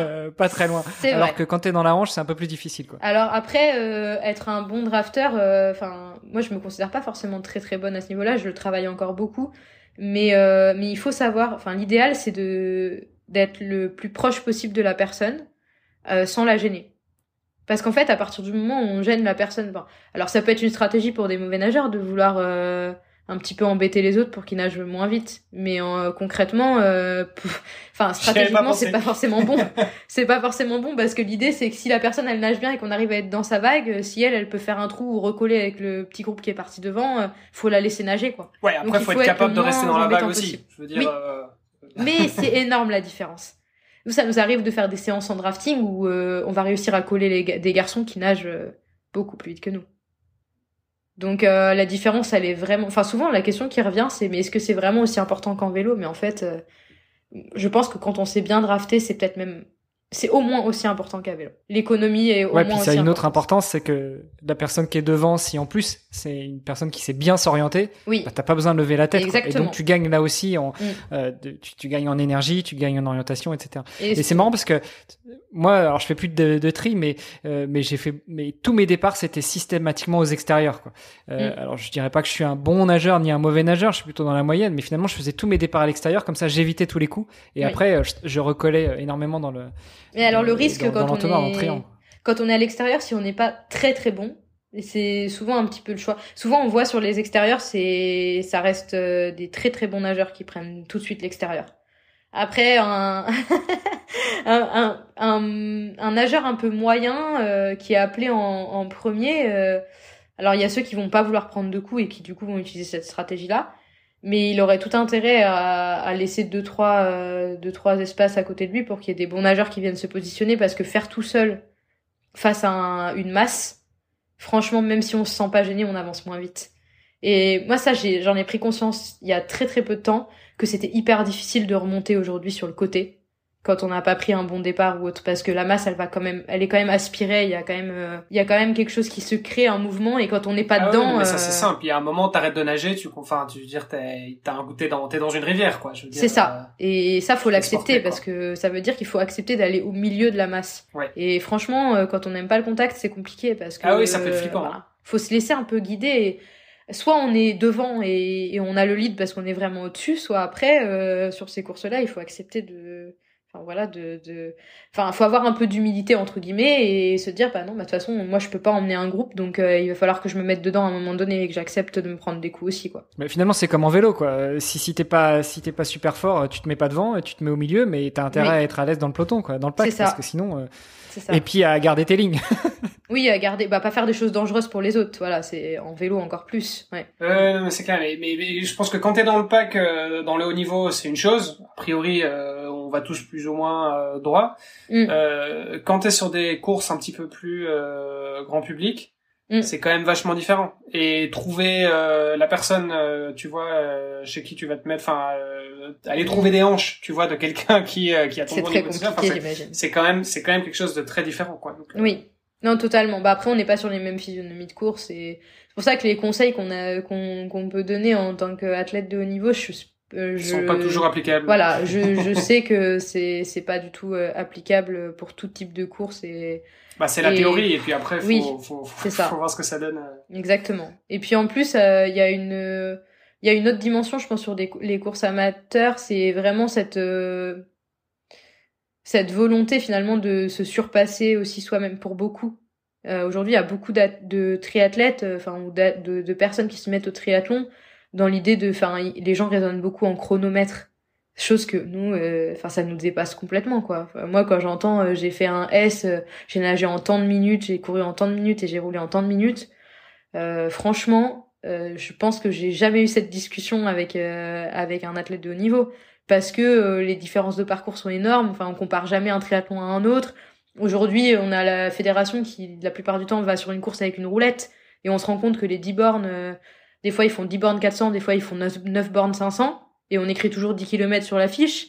Donc, il faut relativiser beaucoup de choses. Aujourd'hui, 500 mètres, euh, c'est une minute 30 chez un garçon et et c'est euh, une minute 40 chez une fille, quoi. Enfin, c'est énorme. Donc à la fin, euh, si on commence à analyser nos temps comme ça, euh, ça va pas nous apporter des informations très très judicieuses, quoi. Donc euh, voilà. Ouais, alors, d'autant euh, que pour vous, en fait, ce qui compte pour vous, c'est pas le chrono. exactement, c'est le classement. C'est un sport. Euh, si euh, si la fille qui est devant sur un sprint, elle fait une heure, euh, bah, en fait, toi, il faut juste que tu fasses euh, 59 minutes. C'est tu ça. t'en fous que. Ouais, Donc, en fait, on a mais maintenant, pas pour un triathlète débutant, enfin, c'est une question de, c'est, c'est, c'est- enfin, je veux dire, la, la, différence euh, marginale pour toi entre euh, sur un parcours à un autre, en fait, euh, ouais, ça va peut-être varier de trois minutes. Oui, Mais, mais en fait, pour un athlète débutant, on parle pas de trois minutes, on parle de, enfin, tu vois, Oui. je veux dire, les progressions, elles se comptent pas en C'est trois énorme. minutes. Bien sûr. Ton premier triathlon, euh, je sais pas, euh, distance olympique, quand t'es débutant, euh, t'en fais un deuxième, bah, t'auras gagné une demi-heure, et sur ton troisième, t'auras gagné encore 45 minutes. Enfin, tu vois, je veux dire, c'est, totalement. c'est, euh, pas les mêmes, c'est pas les mêmes échelles. c'est ça, mais donc Mm. là, ça peut avoir du sens parce qu'effectivement, Oui. bah ouais, j'ai j'ai gagné 45 minutes sur ma distance olympique. euh, bon, Oui. ok, peut-être que le parcours était 3 minutes plus long, mais en fait, on s'en Oui. fout. Après, moi, j'ai le côté, enfin, j'ai cette vision-là aussi parce que j'entraîne à côté euh, des, des triathlètes amateurs et et en fait, des fois, j'essaie juste de leur faire comprendre qu'il faut relativiser certains résultats parce que euh, ils font un, un court de distance euh, euh, début janvier, début janvier, il y en a pas beaucoup, mais enfin, on va dire début mai, ils en font un fin mai. Et, euh, et en fait, ils me disent, Ah, je suis déçu, j'ai pas fait euh, le, j'ai pas fait un meilleur temps vélo alors que je pensais avoir progressé. Et après, euh, tu regardes le parcours et il y en avait un, euh, il y avait 0 de D+, et l'autre, il y avait 800 de D+. Donc euh, bon, un mois d'intervalle, c'est quand même compliqué de comparer. euh, Donc c'est là-dessus où j'essaie de faire relativiser un peu, mais après c'est parce que j'ai pas la même vision forcément que eux euh, dans ma pratique. Mais je comprends cette, ce besoin de comparer pour avoir, bah, pour savoir si on progresse. C'est hyper important pour valoriser ce qu'on fait à l'entraînement, pour, bah, pour donner du sens finalement à la préparation qu'on a fait, qu'on a faite, pardon. Mais mais il faut voilà avoir enfin prendre beaucoup de recul parce que franchement quand euh, c'est pas pour euh, pour euh, embêter les organisateurs hein, mais des fois ils ont pas les autorisations pour passer sur la route là où ils voulaient passer et puis bah du coup c'est pas grave si ça fait 9 km au lieu de 10 quoi. Ou c'est pas grave si ça fait 11 au lieu de 10 mais du coup ça peut être hyper perturbant pour quelqu'un qui regarde ses chronomètres euh, constamment et, et donc voilà c'est aussi pour ça qu'au niveau fédéral quand on a notre bilan en fin d'année souvent ils nous mettent toutes les courses et dès qu'ils ont peut mesurer au mètre près on a un ratio en kilomètre heure qui est donné.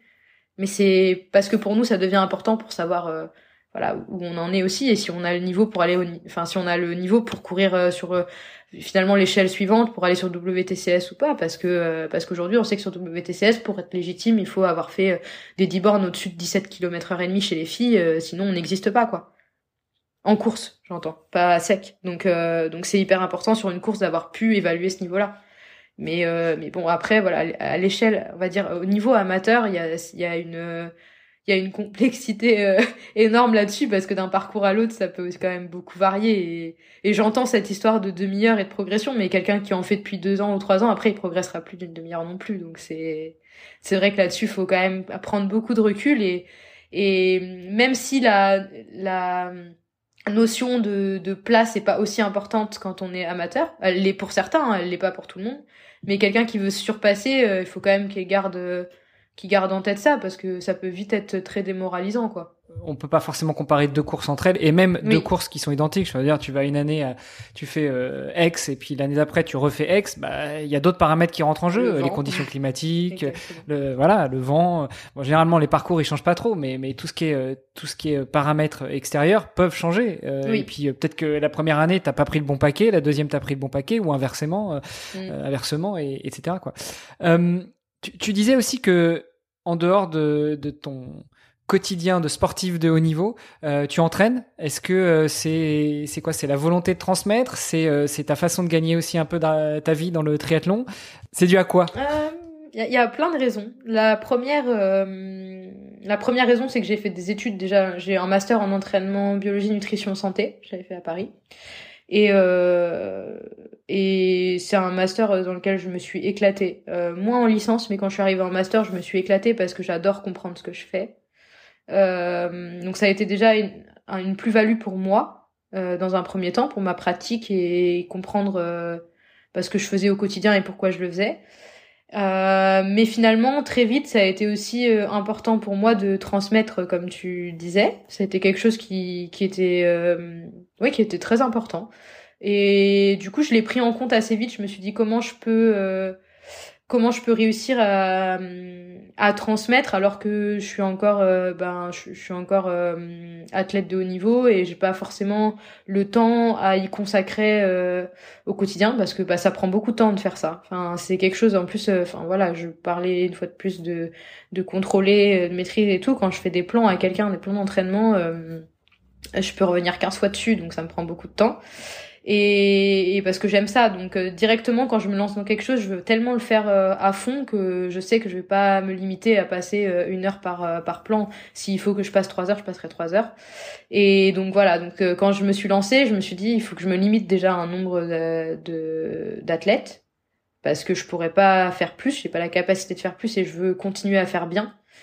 Euh, ça, ça a été la première chose. Et après aussi parce que euh, mon copain, a, lui, est en thèse, euh, donc lié au triathlon, à la base sur l'analyse des parcours, etc. Et, euh, et, il a lancé aussi un, enfin son auto-entreprise en même temps. Enfin, on a, on a créé la, la même auto-entreprise et l'idée c'était lui qui propose du testing, euh, donc tout ce qui est test VMA, PMA, VO2, etc. Et que moi je puisse euh, avoir la partie entraînement, en gros, euh, accompagnement, certes à distance euh, pour pour la plupart, mais en gros c'était l'idée qu'on fasse quelque chose en commun. Et ça a été l'occasion, lui, quand il a, et ça, enfin, il approche de la fin de sa thèse, et donc ça a été l'occasion qu'on le fasse ensemble. Euh, avec une limite de 10 athlètes. Moi, j'ai pris 10 athlètes et j'irai pas au-dessus maintenant, mais après, pour l'après-carrière, c'est quelque chose que je veux bah, développer encore plus. Donc, donc voilà l'idée. Et après, j'ai coaché pendant euh, deux ans quasiment euh, à ici Triathlon. Quand j'étais en région parisienne, je coachais euh, une dizaine d'heures par semaine, par contre en présentiel. J'avais un groupe de sport santé, j'avais les adultes des fois en natation, les plus petits, les 6-7 ans en école de tri. Donc c'est marrant parce que je suis absolument pas passée par l'école de tri, donc donc il a fallu que je me que je m'y mette un peu parce que justement tout ce que j'évoquais sur les aspects transition et tout, bah moi je l'ai pas vécu, donc ça a été tout nouveau pour moi d'entraîner des petits euh, avec euh, beaucoup de ludique, chose que je n'ai pas eu dans le triathlon. Et ça m'a beaucoup aidé aussi euh, à titre personnel, donc ça c'était génial. Et donc toute cette période-là, en fait, ça a été la période où justement j'étais éloignée du haut niveau parce que j'avais des problèmes de santé et donc j'ai pu me consacrer à cette activité pour gagner ma vie. Donc tout ce bah, tout se lie un petit peu euh, à cette période-là et j'ai voulu continuer maintenant parce que c'est quelque chose que j'apprécie. Quoi. Aujourd'hui, comment on vit dans le triathlon? On avait euh, Cédric Fleurton, donc euh, de ma génération, tu vois, ça, ça remonte. Euh, c'était c'était un peu différent. maintenant, comment est-ce qu'on vit dans le triathlon et en particulier le triathlon en cours? Parce qu'on n'est pas revenu sur ton palmarès et sur mm. tes ambitions, mais il faudra qu'on le fasse avant de avant de raccrocher. comment on vit? On a la chance d'avoir le développement beaucoup des contrats d'insertion professionnelle. Donc euh, à l'époque de Cédric Fleurton, il devait exister, euh, à mon avis, des partenariats avec la SNCF. Je sais pas si ça vous parle, mais je pense que c'était euh, c'était le cas à son les époque. CIP, les, le début des conventions d'insertion professionnelle. Et probablement le début de l'armée. Le début de l'armée aussi, non Ouais. Le début de l'armée, c'était plutôt à l'époque de Francky Batelier, qu'on a eu aussi sur le podcast, mais, mais c'est vrai que Cédric, c'était la SNCF, et d'ailleurs, il a fait une carrière à la SNCF, il y est toujours. Oui, bah voilà, du coup, bah, en gros, les CIP, les contrats d'insertion professionnelle, c'est pour beaucoup d'athlètes de haut niveau, la plus grosse partie du revenu. Euh, après, euh, on a toute une, partie du revenu qui est bah, qui basée, on va dire, sur le club. Ça dépend dans quel club on est. Les choix qu'on fait, il y en a qui sont plus en D1 aujourd'hui, donc euh, qui sont pas forcément dans des clubs qui ont euh, beaucoup d'argent entre guillemets. moi ici triathlon, ils me font confiance depuis maintenant 2017 et donc j'ai un revenu avec eux, euh, enfin mensuel, euh, jusqu'à 2024. Donc euh, voilà, j'ai j'ai voulu aussi avoir cette sérénité là. Euh, alors, enfin, je leur ai proposé en gros euh, de pas avoir un contrat évolutif en fonction des résultats que je faisais, mais plus de jouer sur la sérénité en disant bah voilà quoi qu'il arrive jusqu'en 2024, ils m'accompagnent. Et moi, je reste. Attends, 2024, ça me dit quelque chose. 2024, 2024. bon, on, y reviendra tout à l'heure, je pense. Donc voilà, c'était le club. Le club a une part euh, très importante en France. C'est pas du tout le cas de toutes les fédérations, mais nous, euh, bah, c'est c'est quelque chose d'essentiel. Et, aujourd'hui, les les débats sont riches pour euh, essayer de de maintenir, on va dire ces contrats-là parce que bah, on peut faire de moins en moins de choses pour le club, étant donné que les calendriers sont très chargés et ça devient très très complexe pour eux de continuer à accompagner des athlètes sans qu'ils aient forcément les retours et qu'on soit présent sur les épreuves de, de Grand Prix. Donc euh, moi j'ai normalement je dois faire quatre Grands Prix par an euh, sur cinq. Mais, euh, mais en général, ça se solde par trois à la fin de l'année parce que c'est impossible de gérer avec les courses internationales. Et mon club euh, jusqu'à 3 euh, est content entre guillemets, mais il pourrait me dire euh, bah non c'est 4 et c'est pas négociable. Donc voilà, après on est dans l'échange aussi parce que je suis dans un club bienveillant qui a envie que je réussisse aussi sur la scène internationale. Donc voilà, ils sont ils sont dans l'échange sur les calendriers etc. Mais j'essaie de faire quand même trois grands prix par an minimum, ce qui est pas le cas de tous les athlètes parce que moi je considère que le club aujourd'hui c'est mon deuxième revenu, on va dire après l'armée parce que donc je suis gendarme. Euh, il y a certains athlètes pour qui, avec les sponsors, euh, on va dire, c'est devenu euh, vraiment infime ce qu'ils peuvent avoir par le club. Donc finalement, c'est pas leur priorité, ce que je peux comprendre, mais mais du coup, ça dépend un petit peu de notre niveau de revenu aussi en termes de sponsoring à côté et la hauteur à laquelle les marques peuvent nous accompagner.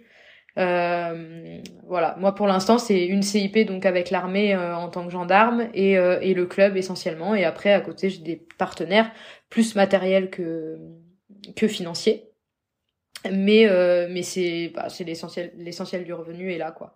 Et après euh, les marques euh, ça c'est un autre débat c'est c'est compliqué. C'est compliqué il y a eu le covid il y a eu des choses qui ont été plus difficiles pour les athlètes comme pour les marques de leur côté les magasins tout ça. Donc si on n'est pas aussi légitime que que peuvent l'être certains athlètes qui sont régulièrement sur les podiums de WTCS on est quand même forcément pas autant sur le devant de la scène, donc c'est plus difficile pour nous d'avoir ce genre de contrat. Mais euh, il y a toujours des, des gens qui, qui ont la gentillesse de faire euh, le maximum pour nous pour nous accompagner. Donc euh, voilà, mais ça reste quelque chose de très compliqué. Et en plus là intervient le la, la nécessité de gérer la communication et tout. Et si on est plus ou moins bon, ben on a plus ou moins de contrats. Donc voilà, moi je me suis récemment mieux entourée à ce niveau-là et je vais avoir quelqu'un qui va m'aider parce que je gérais pas très bien.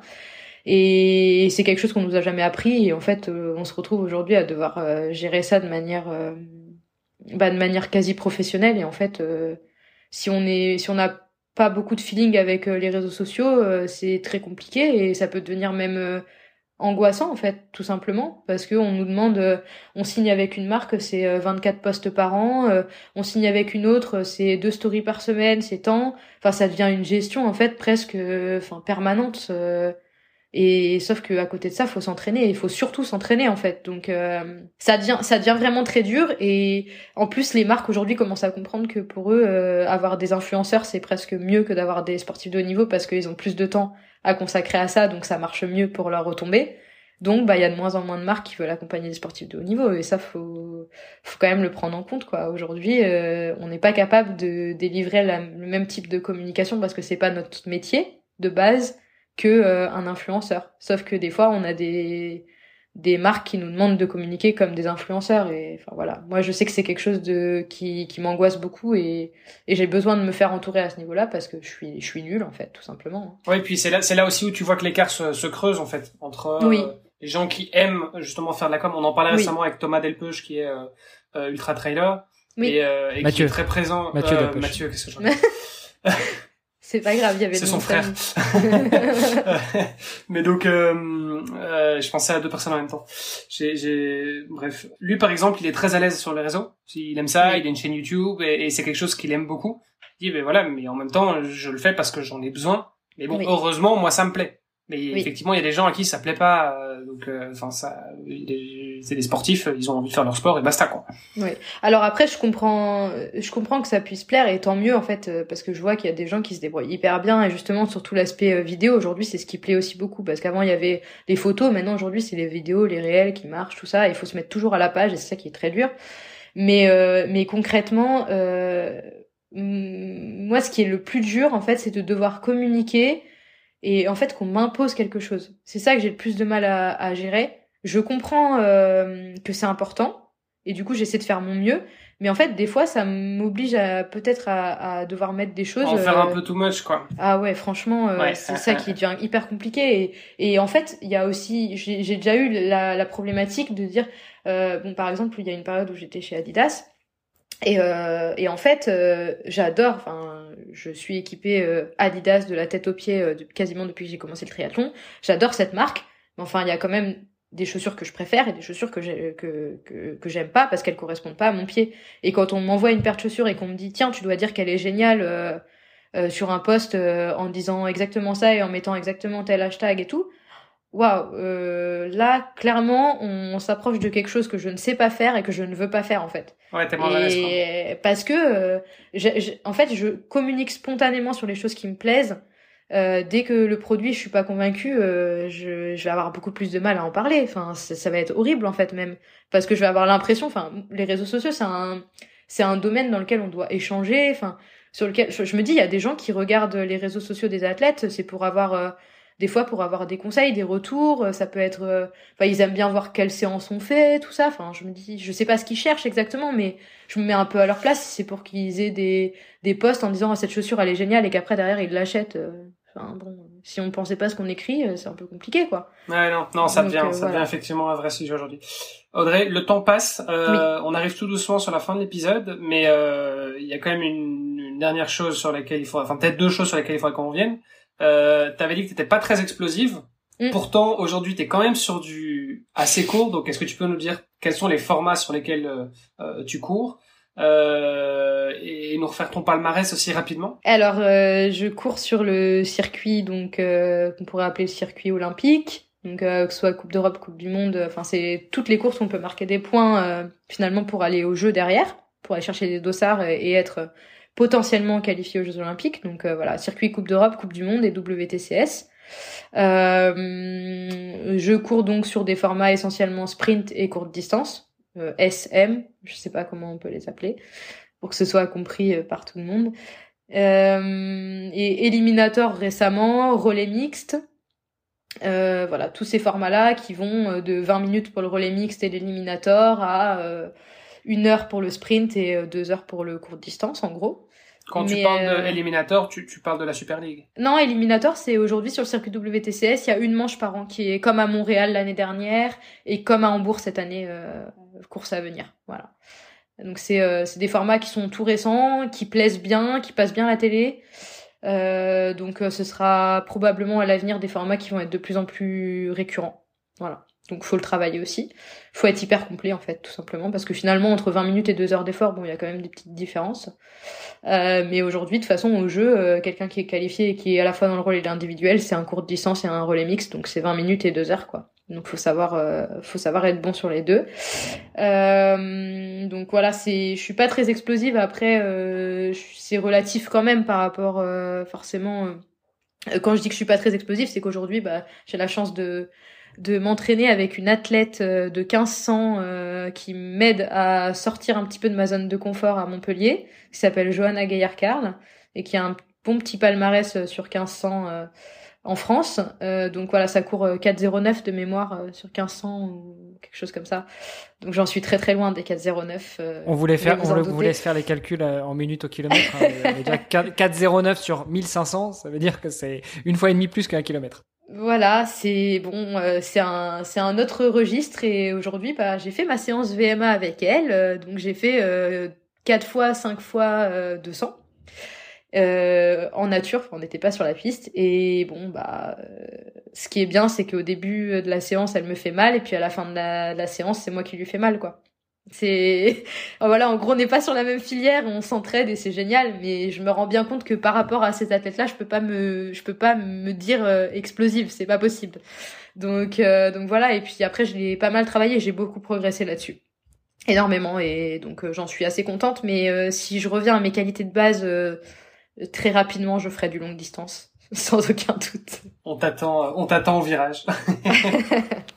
alors, très rapidement, mais euh, mais il y a peut-être des étapes entre les deux, notamment euh, cette fameuse date de 2024. Enfin, je sais pas, on en a rapidement parlé tout à l'heure, mais mais euh, tu, tu te vois où en 2024 En 2024. Peut-être juste avant de avant de passer là-dessus, parce que palmarès, enfin tu, nous as dit ce que tu faisais, mais tu peux revenir peut-être sur les grands tes grandes victoires? Euh, bah, Tout s'est passé un peu avant 2016, donc avant que j'ai mes premiers, enfin mes, mes soucis de santé. Donc j'étais championne du monde euh, U23, donc moins 23 ans. Euh, à Chicago, j'ai été médaillée, enfin on a été champion du monde en relais mixte euh, avec euh, mes coéquipiers de l'équipe de France en 2015 en élite. donc il y avait à l'époque Vincent, Dorian et Jeanne. Euh, j'ai été vice-championne d'Europe euh, junior. Euh, j'ai plus récemment été championne d'Europe de duathlon. Je me suis un peu égarée. Mais mais j'adore ça. J'étais très contente de faire du duathlon et c'était génial. Euh, et il y avait même pas de natation. Il y avait même pas de natation, mais je me suis éclatée. Enfin, c'était une petite parenthèse. Ça a été, ça a été très important pour me redonner confiance aussi quand je suis repartie justement sur les courses internationales. Et, euh, et donc après, euh, là plus récemment, j'ai gagné une Coupe du Monde, donc ça a été mon premier mon premier titre sur Coupe du Monde, donc je le mentionne quand même parce que bon, ça faisait un petit moment que j'attendais de gagner une Coupe du Monde, donc euh, donc voilà. Et prochain objectif du coup euh, Alors l'idée déjà collectivement, c'est d'aller chercher ces trois dossards pour les Françaises. Donc ça, je parle du collectif parce que bah du coup c'est les points. C'est tout euh, à base de points, euh, donc il faut qu'on aille courir sur les différentes courses qui nous permettent de marquer des points. Et il faut mettre trois Françaises dans les 30 premières au ranking mondial. Donc euh, ça, c'est clairement l'objectif pour l'équipe de France, c'est d'avoir trois femmes au départ des Jeux. Et après, bah, plus on va se rapprocher de 2024, bah, plus ça va être de me positionner le mieux possible par rapport aux autres Françaises, après avoir eu cette, cette quête collective, en gros, bah, pour espérer être sur la ligne de départ à Paris alors bien sûr, euh, aujourd'hui, il y a trois grosses têtes d'affiche en France et et, euh, et je leur souhaite absolument euh, pas de malheur d'ici là. Donc l'idée, ça va être surtout moi de hausser mon niveau pour m'imposer sur ce trio-là, quoi. Ok, bah écoute, le, le programme est beau. Euh, et puis, bah, juste pour terminer, on finit toujours l'épisode en posant une question à notre invité. C'est, c'est en lien avec le nom de notre podcast. C'est finalement, à ton avis, Comment devenir triathlète? Alors, comment devenir triathlète? Déjà, c'est, je vais dire que c'est prendre son temps. C'est l'inverse de tout ce que j'ai pu faire dans, dans ma carrière, si je peux appeler ça comme ça. Euh, c'est commencer par les bases. Euh, parce que moi, si je devais refaire euh, ma carrière, je la ferais différemment. Je, prendrais plus mon temps au départ parce que il s'est passé euh, bah, même pas quatre ans entre euh, ma participation aux Jeux de Rio et mes débuts en triathlon. Et c'était, je pense, trop précipité pour construire bah, la femme que je suis aujourd'hui déjà, avant la triathlète. Et, euh, et, donc du coup, ce serait tout à base de, de bah, finalement de plaisir parce que euh, c'est comme ça qu'on se construit, euh, je pense, dans la discipline et qu'on perdure aussi. Donc, euh, donc je, enfin, je, conseillerais juste de prendre plaisir dans dans tout ce qu'on fait et prendre son temps aussi, pas griller les étapes, surtout quand on est jeune triathlète et qu'on voit les grands faire. Waouh, vachement inspirant. Et euh, juste avant de te laisser, où est-ce qu'on te retrouve si on veut échanger avec toi, si on veut juger justement de tes qualités de communicante ou de la personne qui va t'aider? Je communique plus avec les gens justement euh, de manière, euh, enfin dire juste pour être dans l'échange que je communique euh, à base de photos sur les posts. Mais bah, tu vois, le podcast c'est aussi un bon média pour communiquer de manière authentique. Oui. J'adore. Ouais. Tu vois, t'es pas obligé. Enfin, j'espère que t'as pas raconté trop de boba. Non. On peut être vrai, quoi. voilà, c'est ça. oui. Non, mais c'est, c'est. Et puis t'as pris du temps. C'est top. Voilà, c'était pas, oui. c'était pas du quick beat, quoi. Non, non, carrément, c'est top. Et euh, et non, enfin, je suis sur les réseaux sociaux, je réponds euh, quand j'ai le temps, je le fais. Voilà. Si, sinon, c'est que j'ai, j'ai pas vu le message et ça arrive souvent aussi. Mais en général, je réponds et j'aime, et même sur les courses en fait. Aujourd'hui, sur les grands prix, bah pour euh, les gens qui qui vivent en France, c'est, je pense, c'est le meilleur moyen de de pas, enfin, de pouvoir échanger avec avec les athlètes, quoi. Enfin, moi, j'aime, j'aime en tout cas ces moments-là parce que finalement, c'est les seules courses où je suis proche euh, bah, des gens qui me suivent. Donc, c'est important. Ouais, puis je crois qu'il faut le dire, euh, c'était déjà le cas à mon époque. Hein.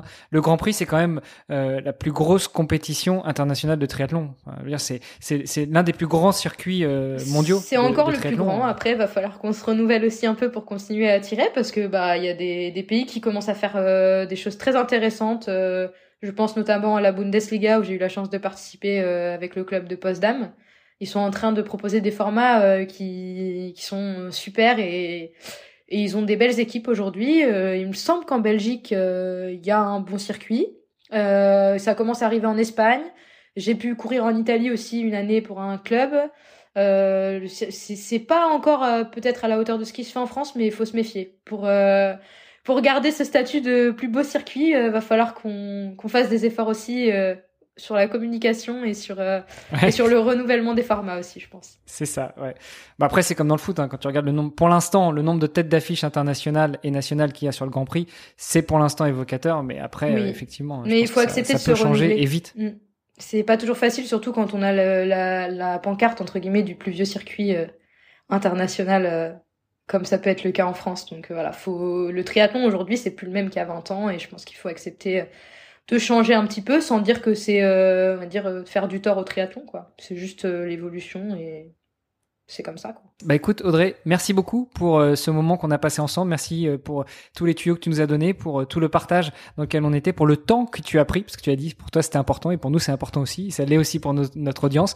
Donc euh, écoute, on te souhaite une très bonne continuation, bonne euh, bonne course aussi au point euh, pour faire gagner des dossards pour les filles et puis bonne qualif, on l'espère pour toi. En tout cas, on suivra ça de près et puis Olivier nous on se donne rendez-vous la semaine prochaine. Yes, exactement. À très bientôt Audrey et salut à tous à la semaine prochaine. À très bientôt, merci beaucoup. Ciao.